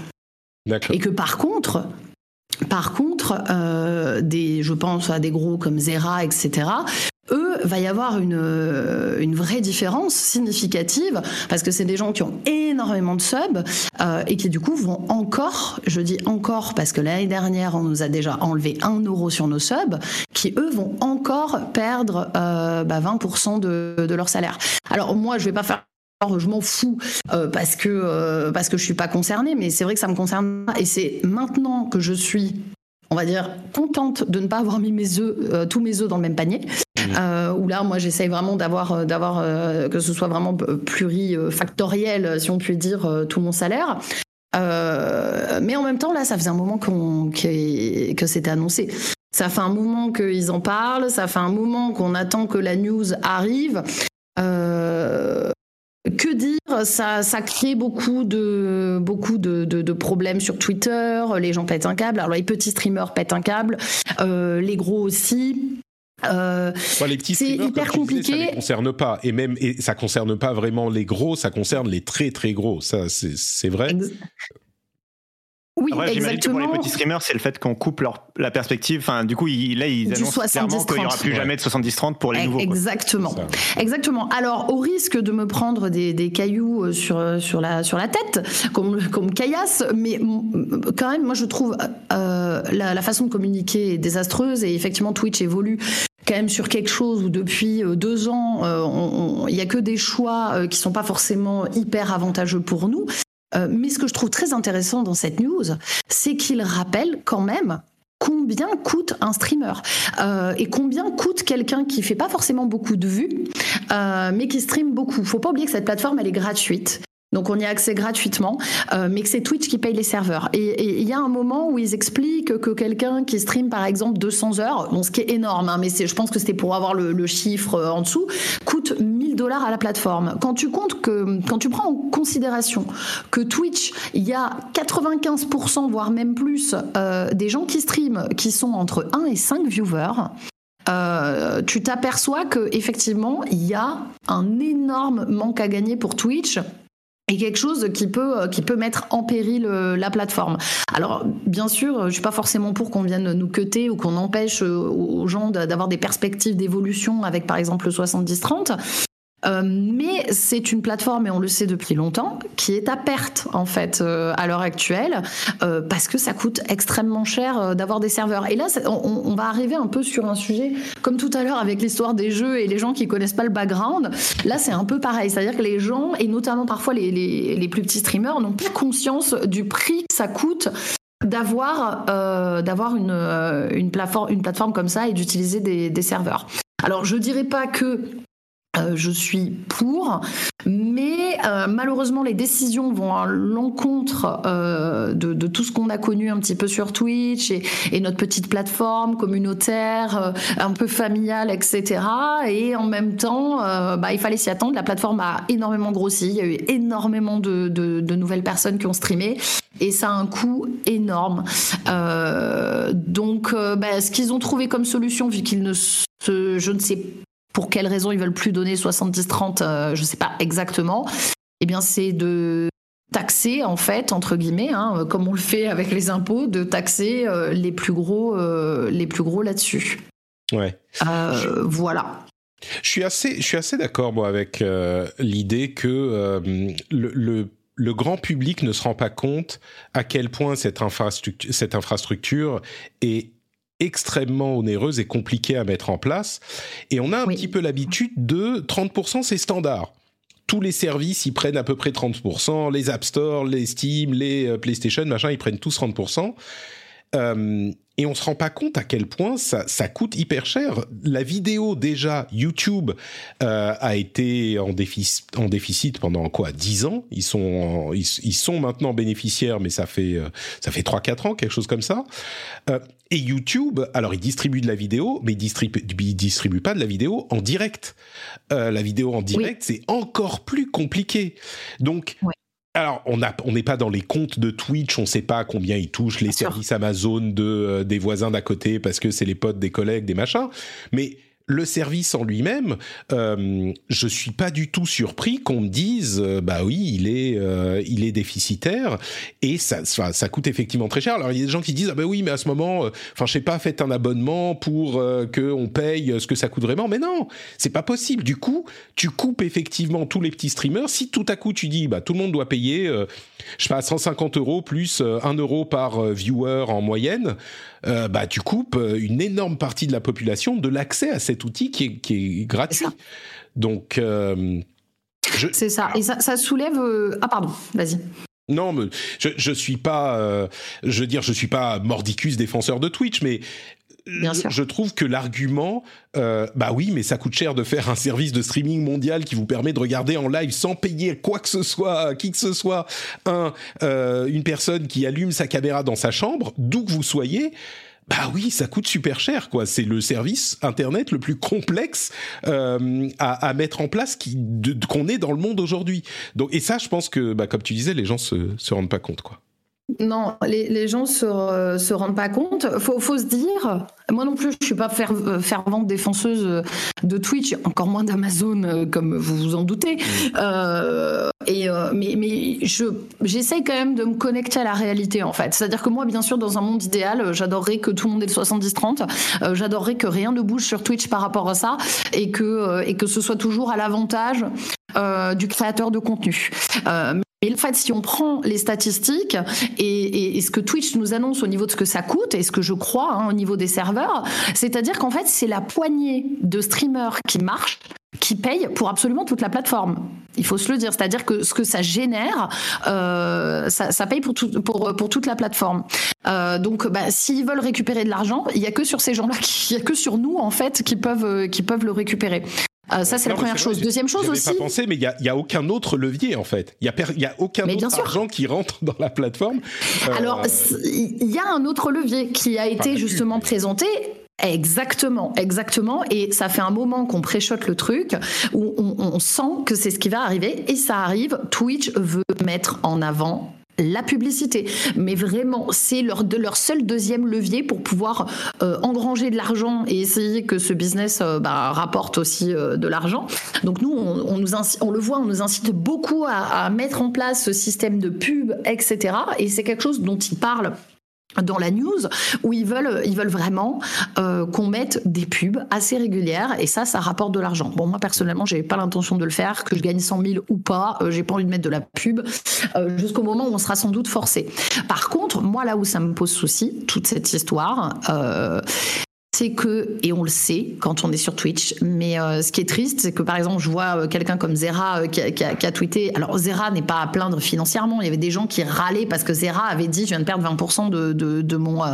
De mon revenu sur Twitch. Non, mais le problème, c'est pas que Zera perde 20% de revenus, il sera pas dans la galère, mais déjà, c'est 20% qui vont être enlevés, par exemple, pour tous les projets, pour tous les gens qui, en général, ont vraiment euh, des, des, des, sommes comme ça sur Twitch, bah, c'est aussi des projets en moins euh, enfin, qu'ils investissent pour la. C'est des, des boîtes Exactement. Euh, qui sont Exactement. des employés, des machins. Oui. Exactement. Il y a des gens, etc. Donc déjà ça, j'aimerais bien que les gens fassent la différence et que euh, non, les gros streamers, euh, on n'est pas en train de se plaindre du fait, enfin voilà, on n'est pas en train de dire notre vie c'est de la merde, on n'a pas d'argent, mais on est en train de dire que quand tu effectivement tu as une société, etc. Tu as forcément des gens derrière euh, avec des coûts, avec des charges, et puis tu fais probablement des events, et puis tu payes des prods pour faire des trucs, etc. Donc 20%, c'est pas négligeable. Euh, ça, c'est la première chose. Et la deuxième, c'est depuis le départ, mais qui moi me dérange par contre particulièrement avec ça, c'est qu'en fait, on peut nous couper notre salaire, on peut décider de changer notre salaire. Comment? C'est-à-dire que là, euh, L'année dernière, on nous a enlevé un euro, bah, on peut rien dire. Et c'est hyper problématique parce que bah, c'est l'un des rares métiers où on te fait, bah, en fait, ton salaire va baisser et tu n'as rien à dire. Et ça, c'est vraiment un souci. Et là, bah, à partir de juin, euh, tous ceux qui seront au-dessus des 100K euh, bah, perdront 20% de salaire. Et, et là-dessus, bah, effectivement, éthiquement parlant, ça me pose, ça me pose un problème parce que c'est un des rares métiers où on peut arriver et te dire ça comme ça, quoi, genre en mode, bah écoute, on te cut. Alors oui, c'est des grosses sommes. 100 000 sur Twitch, c'est des grosses sommes. Bien évidemment, je suis d'accord, mais c'est c'est pas pour autant que cet argent-là ils l'ont pas volé et cet argent-là ils l'utilisent souvent à, à, pour leur société et pour faire aussi prospérer la plateforme. Je reprends l'exemple de Zerator parce que parce que je suis beaucoup ce qu'il fait, etc. Mais mais, mais Zerator, par exemple, bah voilà, c'est quelqu'un qui investit cet argent aussi énormément euh, dans, dans tous les événements qui ont énormément changé le paysage de Twitch, que ce soit le The Event, la Zilan, etc., etc. Donc euh, donc voilà, mi figue mi raisin pour moi, bien que ben, en même temps, euh, ouais, c'est compréhensible et en fait, il fallait s'y attendre avec une plateforme qui explose, beaucoup plus d'utilisateurs perso, ça m'a pas surprise en fait. C'est un petit peu moi la leçon que, que j'en retiens, c'est comme euh, pour tous les problèmes de ce type, euh, on peut pas se reposer sur une plateforme. D'ailleurs, ni les gros YouTubers ni les gros streamers ne se reposent euh, entièrement sur YouTube ou sur Twitch. Euh, la manière dont les créateurs vivent, c'est en grande partie euh, les deals. Alors après, il y a des gens qui pourraient vivre facilement de leur de leur revenu direct de la plateforme, mais la plupart, c'est les deals avec les sponsoring, les trucs comme ça. Et, et ouais, bien sûr. C'est un et c'est un autre problème pour Twitch, euh, c'est-à-dire que, enfin, ils peuvent pas, enfin, il faut qu'ils fassent gaffe quand ils font ce genre de d'annonce. Euh, d'ailleurs, l'article où ils font l'annonce est très très bien écrit et très transparent, je trouve. Enfin, c'est assez intéressant la façon dont ils ont tourné le truc. Euh, il faut qu'ils fassent gaffe justement à ce qu'ils font avec les subs parce que euh, demain, tu, enfin, euh, il y a un monde où demain euh, un streamer peut être, je, je, faut se l'imaginer, mais 100% Utip ou Patreon par exemple, et pourtant il peut continuer de diffuser sur Twitch gratuitement, et Twitch du coup ne touche plus, hormis la pub justement, le revenu. Et donc, enfin, c'est aussi pour ça que le, la pub est un levier super important pour Twitch parce que c'est un truc sur lequel ils ont le contrôle. les subs, ils n'ont pas le contrôle. Enfin, demain, tu vois, un streamer peut dire arrêtez de vous sub à ma chaîne. Euh, passer par YouTube ou par, euh, par Patreon. Euh, et du coup, Twitch touche plus le revenu. Quoi. Donc, ou, même par les dons, hein, comme au début de la plateforme, tu vois, clairement. Mhm. Donc euh, ça, ça, ça, peut être un problème pour, pour Twitch. Après, euh, bon, on a, on a, fait beaucoup euh, l'avocat l'avocat d'Amazon. Amazon, c'est une société ultra bénéficiaire. Bien sûr. bon, voilà, hein, c'est pas non plus que. Et oui, Twitch est à, est à perte, mais, Amazon est pas à plaindre. Bien sûr, je suis très sérieusement. c'est facile, ça serait facile de faire des blagues sur ça, mais très sérieusement, bien sûr qu'Amazon est très bénéficiaire effectivement, mais ça veut pas dire qu'il devrait fournir fournir Twitch à perte pour toujours, tu vois. C'est pas, on peut pas leur imposer. Euh, ah bah oui, mais vous vous rendez compte, euh, vous faites bien assez d'argent, donc euh, vous pourriez perdre de l'argent sur Twitch jusqu'à la fin des temps. Bah non, enfin ça serait cool de pouvoir, tu vois, mais je sais pas, c'est pas à nous de décider comment Amazon qui va. Il y a plein de choses qu'on devrait pouvoir imposer à Amazon, Apple, les GAFAM, tout ça, plein de choses, et, et de, de, des choses importantes pour la société mais le fait de leur imposer que Twitch ne gagne pas d'argent, ne, soit pas bénéficiaire euh, selon notre volonté, ça c'est mm-hmm. un petit peu, ça va trop loin, tu vois. Non, bien sûr, mais, ça, rend, forcément la, je ça, rend, ça rend forcément la chose plus difficile à comprendre pour le public de quand on te dit ouin ouin, euh, regardez Twitch il est déficitaire. Bon, euh, sur ce, par contre, dans une heure, je vais ma fusée qui décolle, je vous laisse. Euh. oui, c'est ça. Non, mais complètement. D'accord. Mais ça, ça, je suis, je suis complètement d'accord. Mais effectivement, je, je pense que c'est la problématique est là parce qu'en fait, que Twitch ait été racheté par Amazon ou pas, la problématique se serait présentée dans tous les cas tu vois. Mais je suis d'accord avec toi que effectivement, quand les gens, euh, bah, forcément, ne, ne, ils pensent juste Twitch, c'est Amazon. Oui, mais attendez, Twitch, c'est tu, effectivement, c'est acheté par Amazon, c'est une entité. Euh, mais comme comme le comme tu le disais, Patrick, effectivement, euh, il faut qu'ils arrivent vraiment à faire la différence entre les deux parce que c'est pas parce qu'Amazon se fait plein de thunes qu'ils vont faire ce truc-là à perte. Euh, forcément, le principe de tout business. Euh. Exactement, le principe de tout business, et malheureusement, moi aussi, ça me dépite hein, de, que ça, soit comme ça, mais le principe de tout business, c'est qu'à un moment, il faut être rentable, en fait. Il y a un moment ou un autre, ça peut être sur plusieurs années, mais il faut être rentable. C'est aussi, ça va même plus loin, c'est philosophique et politique, mais c'est qui va décider de euh, qui doit, doit fournir quel service à perdre. Ce qui est sûr, c'est que si Twitch n'avait pas été racheté par Amazon, euh, on n'aurait pas la même conversation. C'est-à-dire que si Twitch était complètement indépendant et euh, était une société qui, qui n'avait pas le soutien d'Amazon, bah personne leur dirait euh, bah non, vous devez continuer à, tourner à perte quoi. Là, la question se poserait même pas. Je pense que C'est ça. on sera d'accord là-dessus. Euh, Il y a deux choses qu'on n'a pas trop évoquées Euh, rapidement. Sur le, déjà sur la, dans la lettre, il mentionne euh, donc effectivement le coût énorme de- d'infrastructure pour Twitch et il mentionne les frais que Twitch paye à Amazon euh, justement pour l'hébergement en gros euh, des serveurs et ça peut faire sourire euh, parce que c'est a un peu le côté que Amazon se paye lui-même, Euh, mais il faut bien comprendre que théoriquement euh, ils peuvent pas justement facturer tout et n'importe quoi comme ils veulent. C'est un peu la même chose que quand euh, Microsoft par exemple produit des PC Surface et qui doivent acheter des licences Windows, ils peuvent pas euh, euh, faire tiens c'est cadeau t'es Microsoft je te fais les licences gratos. Le- sinon t'as les concurrents qui peuvent évidemment euh, se plaindre euh, à juste titre. Euh, donc euh, donc il y a ce premier point. Évidemment ça fait sourire mais en réalité c'est normal que le- la facture soit publique et que enfin il n'y a pas de voilà euh, ce soit ce soit normalisé Euh, et l'autre point c'était euh, la concurrence si là en fait le fait qu'on depuis tout à l'heure on, on parle beaucoup de, de Twitch et du manque d'alternatives aussi pour les streamers, c'est parce que justement il n'y a qu'une seule plateforme de streaming dans le monde, mais c'est pas, enfin qui, qui, bien sûr il y a YouTube Live etc, mais c'est pas la même le même poids en termes de streaming en ligne. Il y a vraiment que Twitch pour l'instant qui a, qui a réussi à décoller et à avoir ce, ce, ce poids en tant que plateforme. Ouais. Du coup les streamers ils n'ont pas vraiment d'alternative. C'est d'ailleurs ce dont Zerator se plaignait aussi, le fait de évidemment qu'on peut, tu peux pas dire je claque la porte de Twitch et je pars ailleurs quoi. Ouais. Euh, mais ça, ça que- pourrait arriver euh, notamment à un TikTok bon. par exemple qui aurait qui pourrait avoir des velléités euh, euh, à se lancer sur ce genre de type de service. Enfin, Twitch sera peut-être pas éternellement aussi le seul. À- la seule plateforme viable dans, le- dans le genre, même si ça coûte très cher à faire. Je pense vraiment, enfin pour le coup, enfin, le, le- le plus le plus crédible en tant que concurrent à venir potentiellement, c'est à mon avis c'est TikTok, mais, euh, mais on- Ouais. après ça c'est pas encore euh, c'est euh, pas encore fait quoi. Ouais, c'est pas encore fait. Ça pourrait arriver, c'est sûr. Merci Trinity. Merci à vous. Euh, oui, je dois y aller un petit peu plus tôt. J'ai plein de jeux euh, à tester euh, et des choses à travailler euh, avant l'événement, mais euh, merci à Il vous. n'y a pas de souci. Contrairement à nous. Contrairement à nous, nous on est, on va, on va être resté tranquillou et parler de d'Overwatch et d'autres petits trucs.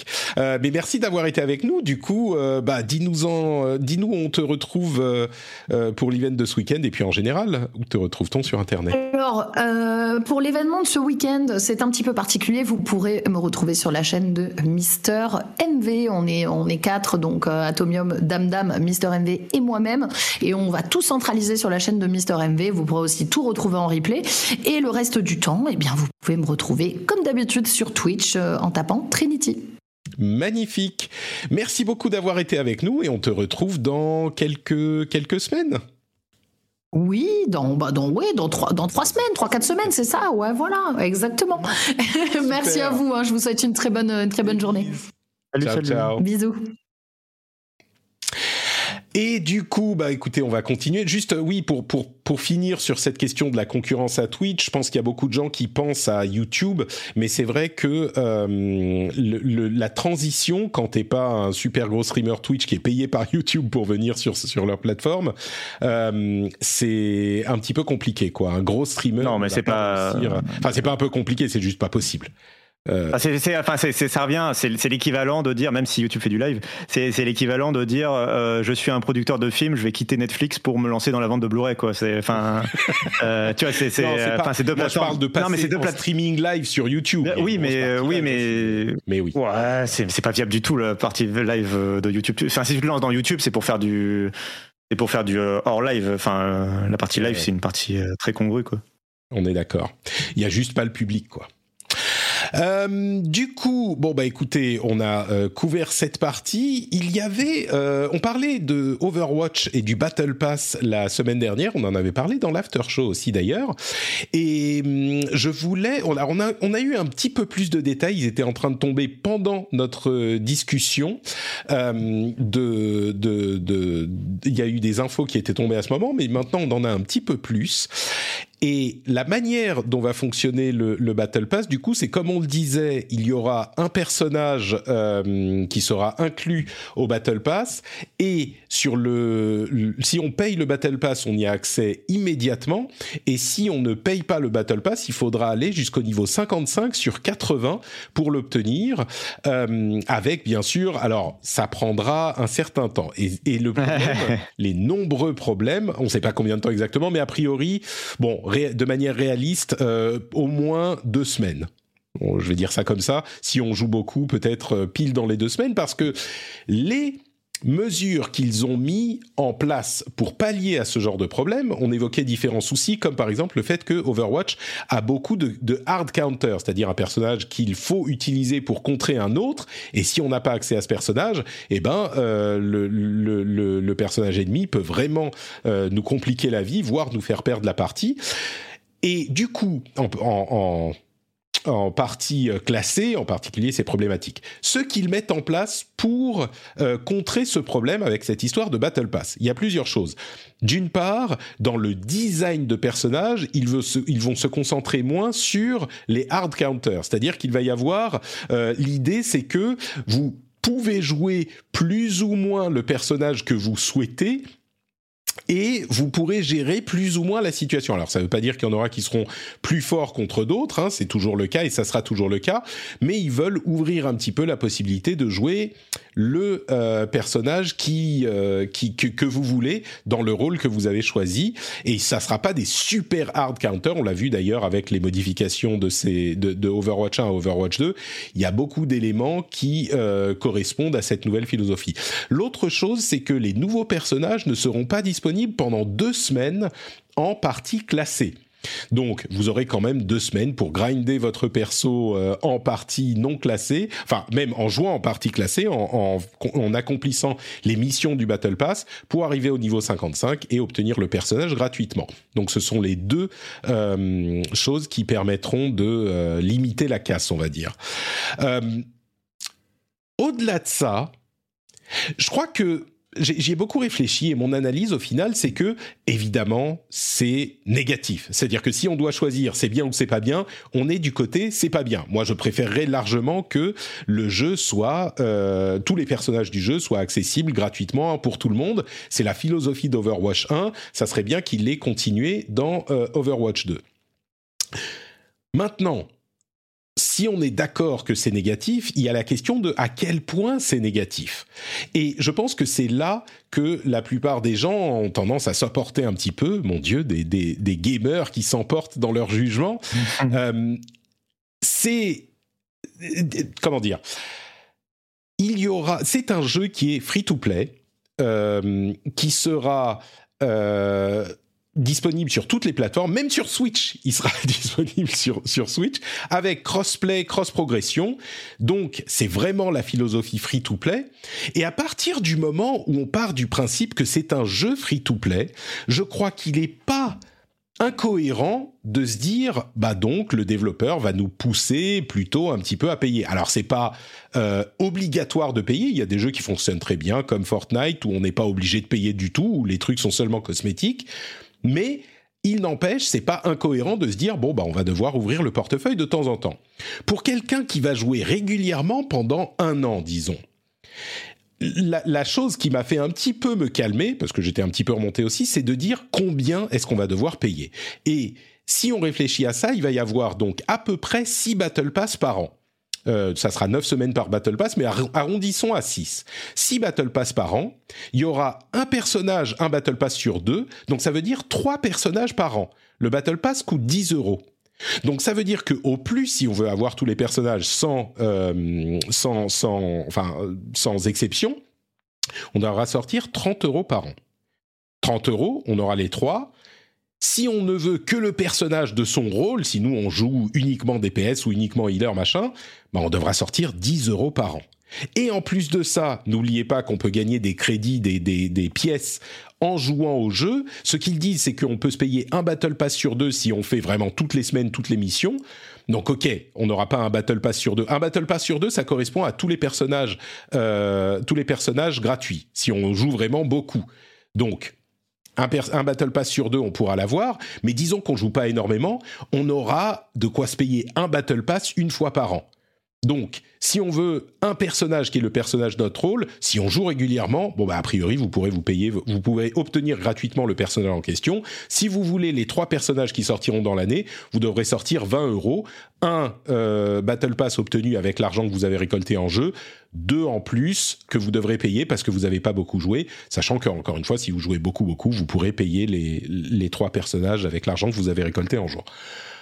Bon, Ça fait des sacrés comptes d'apothicaire quand même. Ouais, ce que ça veut dire, c'est que, ok, aucun compte d'apothicaire. Euh, ce que ça veut dire, c'est si vous voulez les trois personnages, vous devez payer 30 euros, 20 à 30 euros par an. Ouais. Est-ce la fin du monde pour un jeu free-to-play? C'est pas bien, on est d'accord, c'est plutôt négatif. Mais je sais pas, on, on verra bien. ouais. que tu es que tu es horrifié. Je, je suis pas très. Après, moi, le Battle Pass, ça va être le premier jeu vraiment auquel je vais jouer, ou avec un système de Battle Pass, euh, auquel je vais vraiment jouer en dehors d'une demi-heure pour avoir testé pour un truc. Tu vois. Ouais. Euh, donc, euh, écoute, euh, voilà, il faudra faire le bilan dans un an. Il y a un petit élément que tu as pas mentionné, c'est que si tu es propriétaire de Overwatch 1, euh, tu euh, débloques Kiriko, donc le, la, la, première, euh, la première concernée, c'est le premier héros qui va être intégré à un Battle Pass. tu, la, tu la débloques directement. donc, donc voilà, il, il, comment dire, il glisse un peu plus doucement le truc pour les gens qui étaient déjà clients d'Overwatch, on va dire. mais on verra, il faudra faire le bilan. En, fait, en vrai, il faudra faire le bilan dans un an. Il faudra voir aussi comment eux ils tiennent le rythme, etc. Mais euh, ouais, je suis, je suis, assez partagé. Moi, je me sens pas. Tu vois, j'ai pas encore fait, j'ai pas encore craqué malgré la patience que j'ai pour Overwatch 2. Je n'ai toujours pas craqué pour le, le, je sais plus comment il s'appelle, le pack, euh, le pack. Euh, donnez-nous votre pognon là. Euh, et vous avez oui, trois, ouais, vous avez trois screens. Euh, de, oui, je me souviens du. du, du je, Moi, j'ai craqué, skins, craqué, cette semaine. je me suis dit bon, allez, de, ça te donne accès au premier ouais, Battle ouais, Pass avec les skins mythiques, plus. En gros, pour 40 euros, tu as, 30, 30, tu as, tu as 30 euros de Battle Pass intégré plus les skins en plus, quoi. En gros, c'est l'idée, euh, c'est l'idée du truc, quoi. Oui. Euh, mais bon, euh, bref, mais j'attends de voir. Après, je suis pas forcément client du truc. moi, de, enfin, j'attends vraiment. En fait, la vraie question que je me pose, c'est la, la, progression de l'expérience, ce qui est la question que je pense que tout le monde se pose. Mm. Et moi, c'est un truc. j'ai un peu menti quand je disais que c'était mon premier jeu avec Battle Pass. Le premier jeu avec Battle Pass que j'ai fait, c'était Halo Infinite l'année dernière, et qui a énormément souffert justement. Enfin, ça a été le défaut de Halo Infinite il y a un an, qui avait plutôt bien commencé à son démarrage. Euh, qui été la, la, progression justement, qui était beaucoup, beaucoup, beaucoup trop lente par rapport à la taille du Battle Pass. Euh, tu fallait jouer des heures pour repasser niveau 10, enfin, c'était ridicule quoi. Euh, euh, donc là j'attends de voir le temps que tu mets et quels sont les est-ce que les challenges sont intéressants, combien de, comment tu débloques de l'expérience? ça j'avoue que moi sur Overwatch 1, vraiment j'ai j'arrivais à débloquer très très très régulièrement des loot box euh, et, euh, et j'avais aucun problème euh, avec le modèle de, du 1 euh, pour enfin j'avais pas trop de problème à pas payer quoi en gros.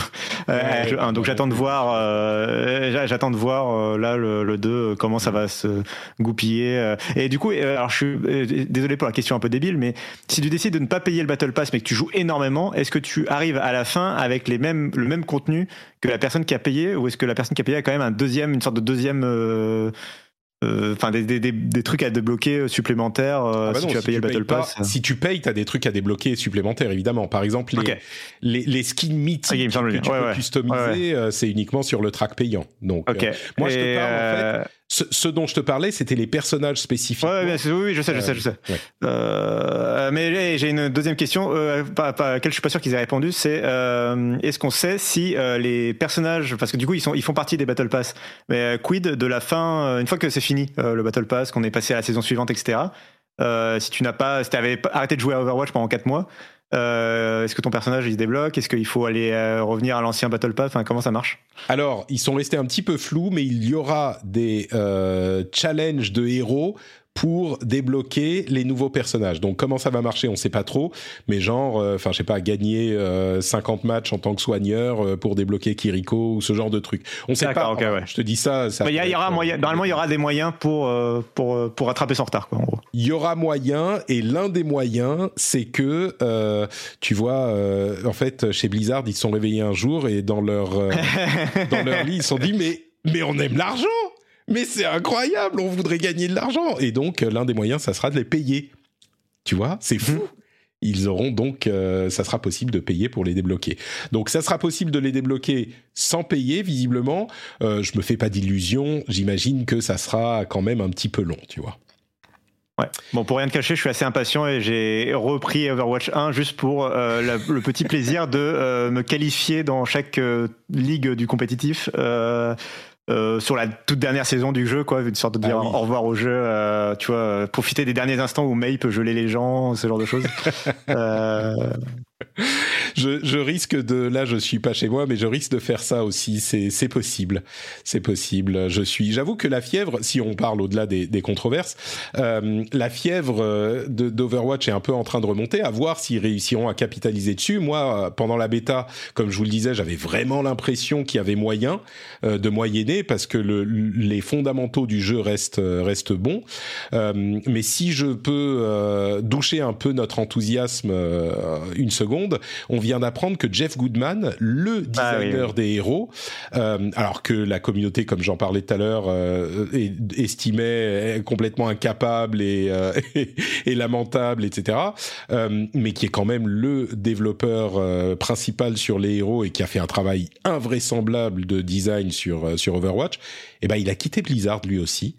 Euh, et c'est arrivé il y a quelques semaines, donc il a shippé Overwatch 2 quand même, mais euh, il est parti. Moi, j'imagine qu'il est allé rejoindre Jeff Kaplan et qu'ils vont annoncer dans dans six mois, un an à la fin du de la cause, clause de non compétition de Jeff Kaplan, leur nouvelle société financée par Tencent pour développer un un, un, jeu FPS compétitif peut-être. Mais on sait où il est parti, Michael Michael Chou? Michael Chu, il est parti, il n'est pas sur euh, c'est Bonfire ou Second Dinner, enfin l'un des deux. Il est parti dans une société d'anciens de Blizzard aussi.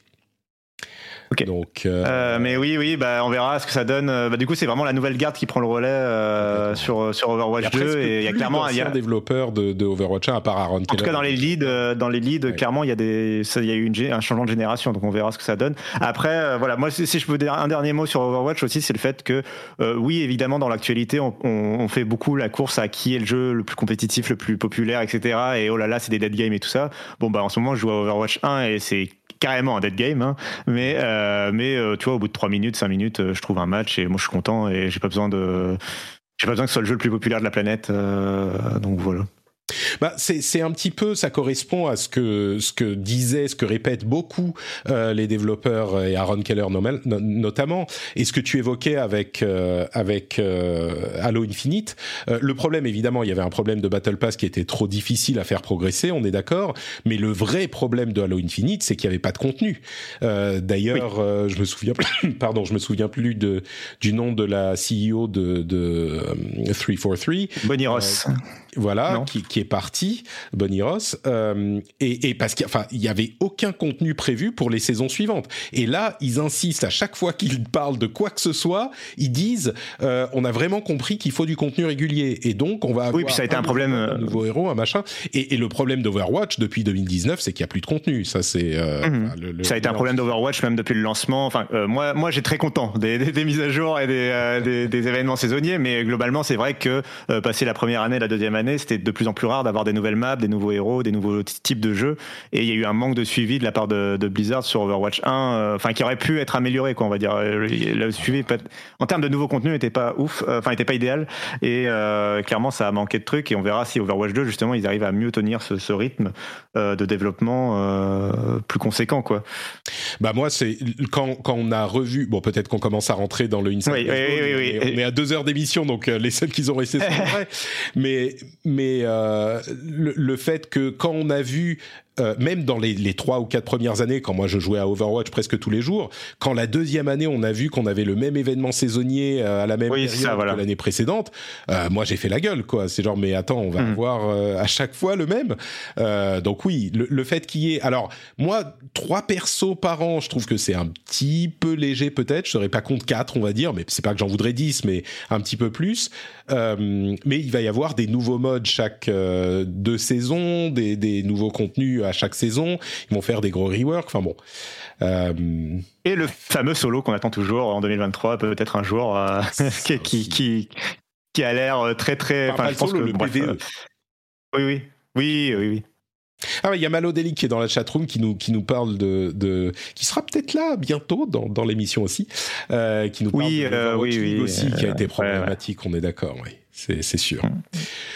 Bon, on verra ce que ça donne. En tout cas, moi, je suis chaud. Hein. Là, je suis à fond, à fond. Je crois que Cassim aussi est dans le Discord. Je, me demande si on n'est pas un petit peu en train de se chauffer les uns les autres dans le Discord. Si, si, si. il, Thomas, il est à fond. Johan, il est à fond. Oui, euh, non, non, mais. Euh, Moi, j'ai remis, alors j'ai repris Overwatch parce que quelqu'un a posté une capture d'écran de ah oui il faut que j'ouvre mes coffres avant la tu vois avant la fermeture du jeu il faut que j'ouvre mes derniers coffres j'ai oh bah tiens si je faisais ça aussi allez oh tiens je vais faire une partie Exactement. oh, tant que le jeu est ouvert, autant faire une partie. C'est ça, c'est ça, exactement. Il y a Jules qui dit, mais vous êtes trois, vous excitez, calmez-vous. Non, mais on est un peu plus que trois. Bon, bref. On verra si on sera plus que trois à jouer à Overwatch 2. Ce qui est sûr, c'est que les premières semaines, il va y avoir un public énorme et on va nous mettre en avant les chiffres sur Twitch et les nombres de joueurs simultanés, etc ce qui sera vraiment intéressant. Ça sera à vrai dire même pas le, la deuxième saison parce qu'il y aura un nouveau héros aussi dans la deuxième saison exceptionnellement, deux saisons de suite. Mais ce qui sera intéressant, ça sera pour après ça en fait.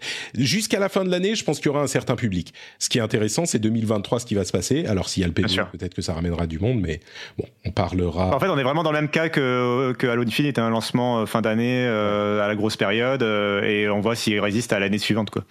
C'est ça. Euh, bon, bah quelques petites news en plus. Il y a des news sur Call of Duty euh, Warzone 2.0. En gros, on peut aller dans l'eau. C'est ça qui est nouveau dans Warzone. Je crois que c'est dans Warzone ou c'est dans euh, Call of Duty le, le, nouveau, la Modern Warfare 2, qui arrive bientôt. Le nouveau Modern Warfare 2, effectivement. C'est ça, Modern Warfare 2 2. et puis il y a Call of Duty Warzone mobile qui arrive en 2023. Donc ça aussi, ça sera, ça sera à surveiller. Je crois que c'est peut-être mon mon, Battle Royale préféré, Call of Duty, possiblement. Euh, enfin, Warzone. Mais bon, à surveiller.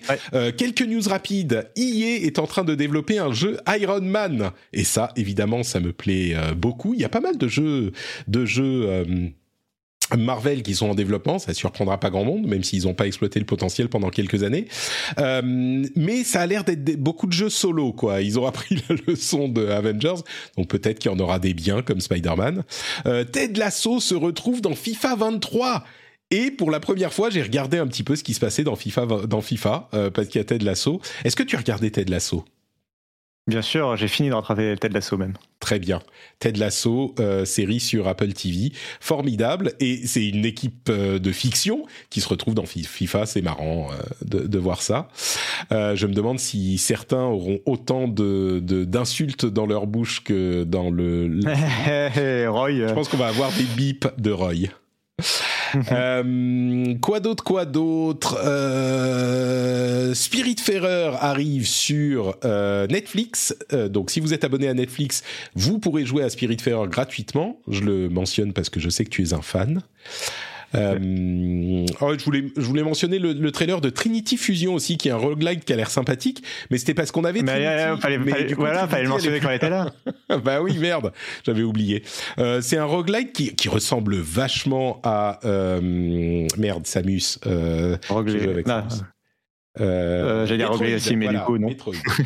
euh, Metroid euh, mais sauf qu'on peut jouer, il y a trois classes différentes qu'on peut réunir pour faire la fusion entre les trois. Enfin, en gros, il y a le guerrier, le, le chasseur et le mage, et euh, qui sont les trois versions de la même personne d'univers différents. Bref, ça a l'air sympathique. Euh, quoi d'autre, quoi d'autre bon, bah, je crois que c'est à peu près tout. Hein. On a parlé de Trombone Champ, j'ai retrouvé mon, mes notes, et on mentionne que LCI a utilisé des images de, du, du, du Fatman de Fallout pour pour illustrer euh, un, une discussion sur la guerre en Ukraine. Donc euh, voilà, personne n'est à l'abri d'une euh, d'une erreur. On mentionne également, allez, rapidement, que le, le CMA, l'autorité de la concurrence en Angleterre, a approfondi la euh, l'enquête sur l'acquisition de Microsoft d'Activision Blizzard. Euh, en gros, tout est centré autour de Call of Duty. Euh, mm. On a l'impression que Call of Duty va, va, va faire déraper l'acquisition. Bon, je suis sûr qu'ils pourront dire, OK, on le garde sur toutes les plateformes pendant 20 ans.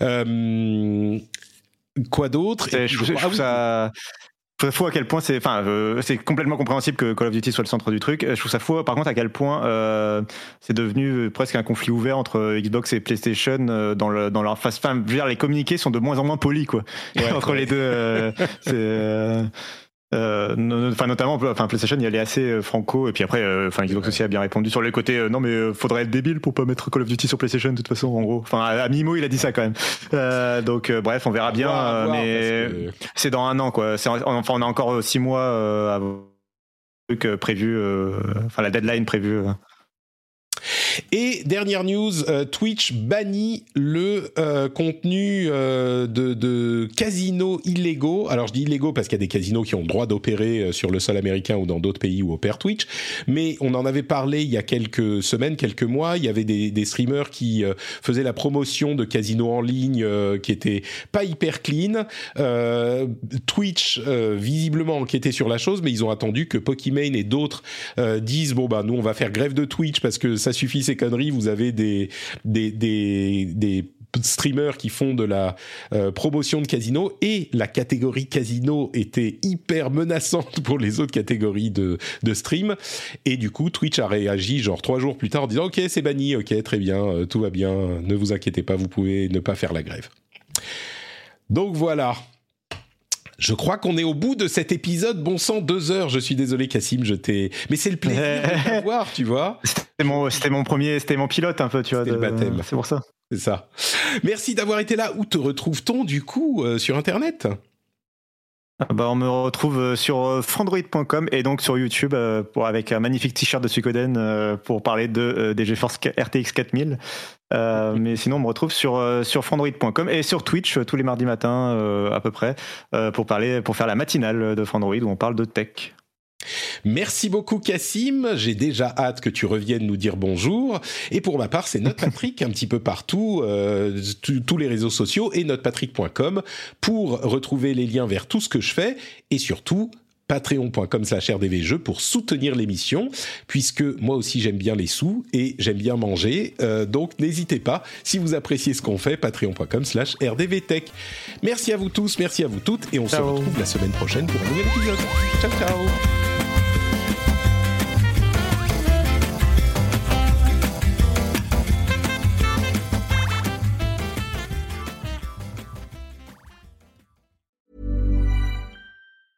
The secret to summer ready skin is here. Osea's number one best selling Andaria algae body oil, clinically proven to instantly improve skin elasticity and transform dry skin to silky, soft, and unbelievably glowing. Its signature scent of freshly squeezed grapefruit, cypress, and mango mandarin transports you to sun kissed summer days. Get healthy, glowing skin for summer with clean vegan skincare from Osea. Get 10% off your first order site wide with code GLOW at OseaMalibu.com.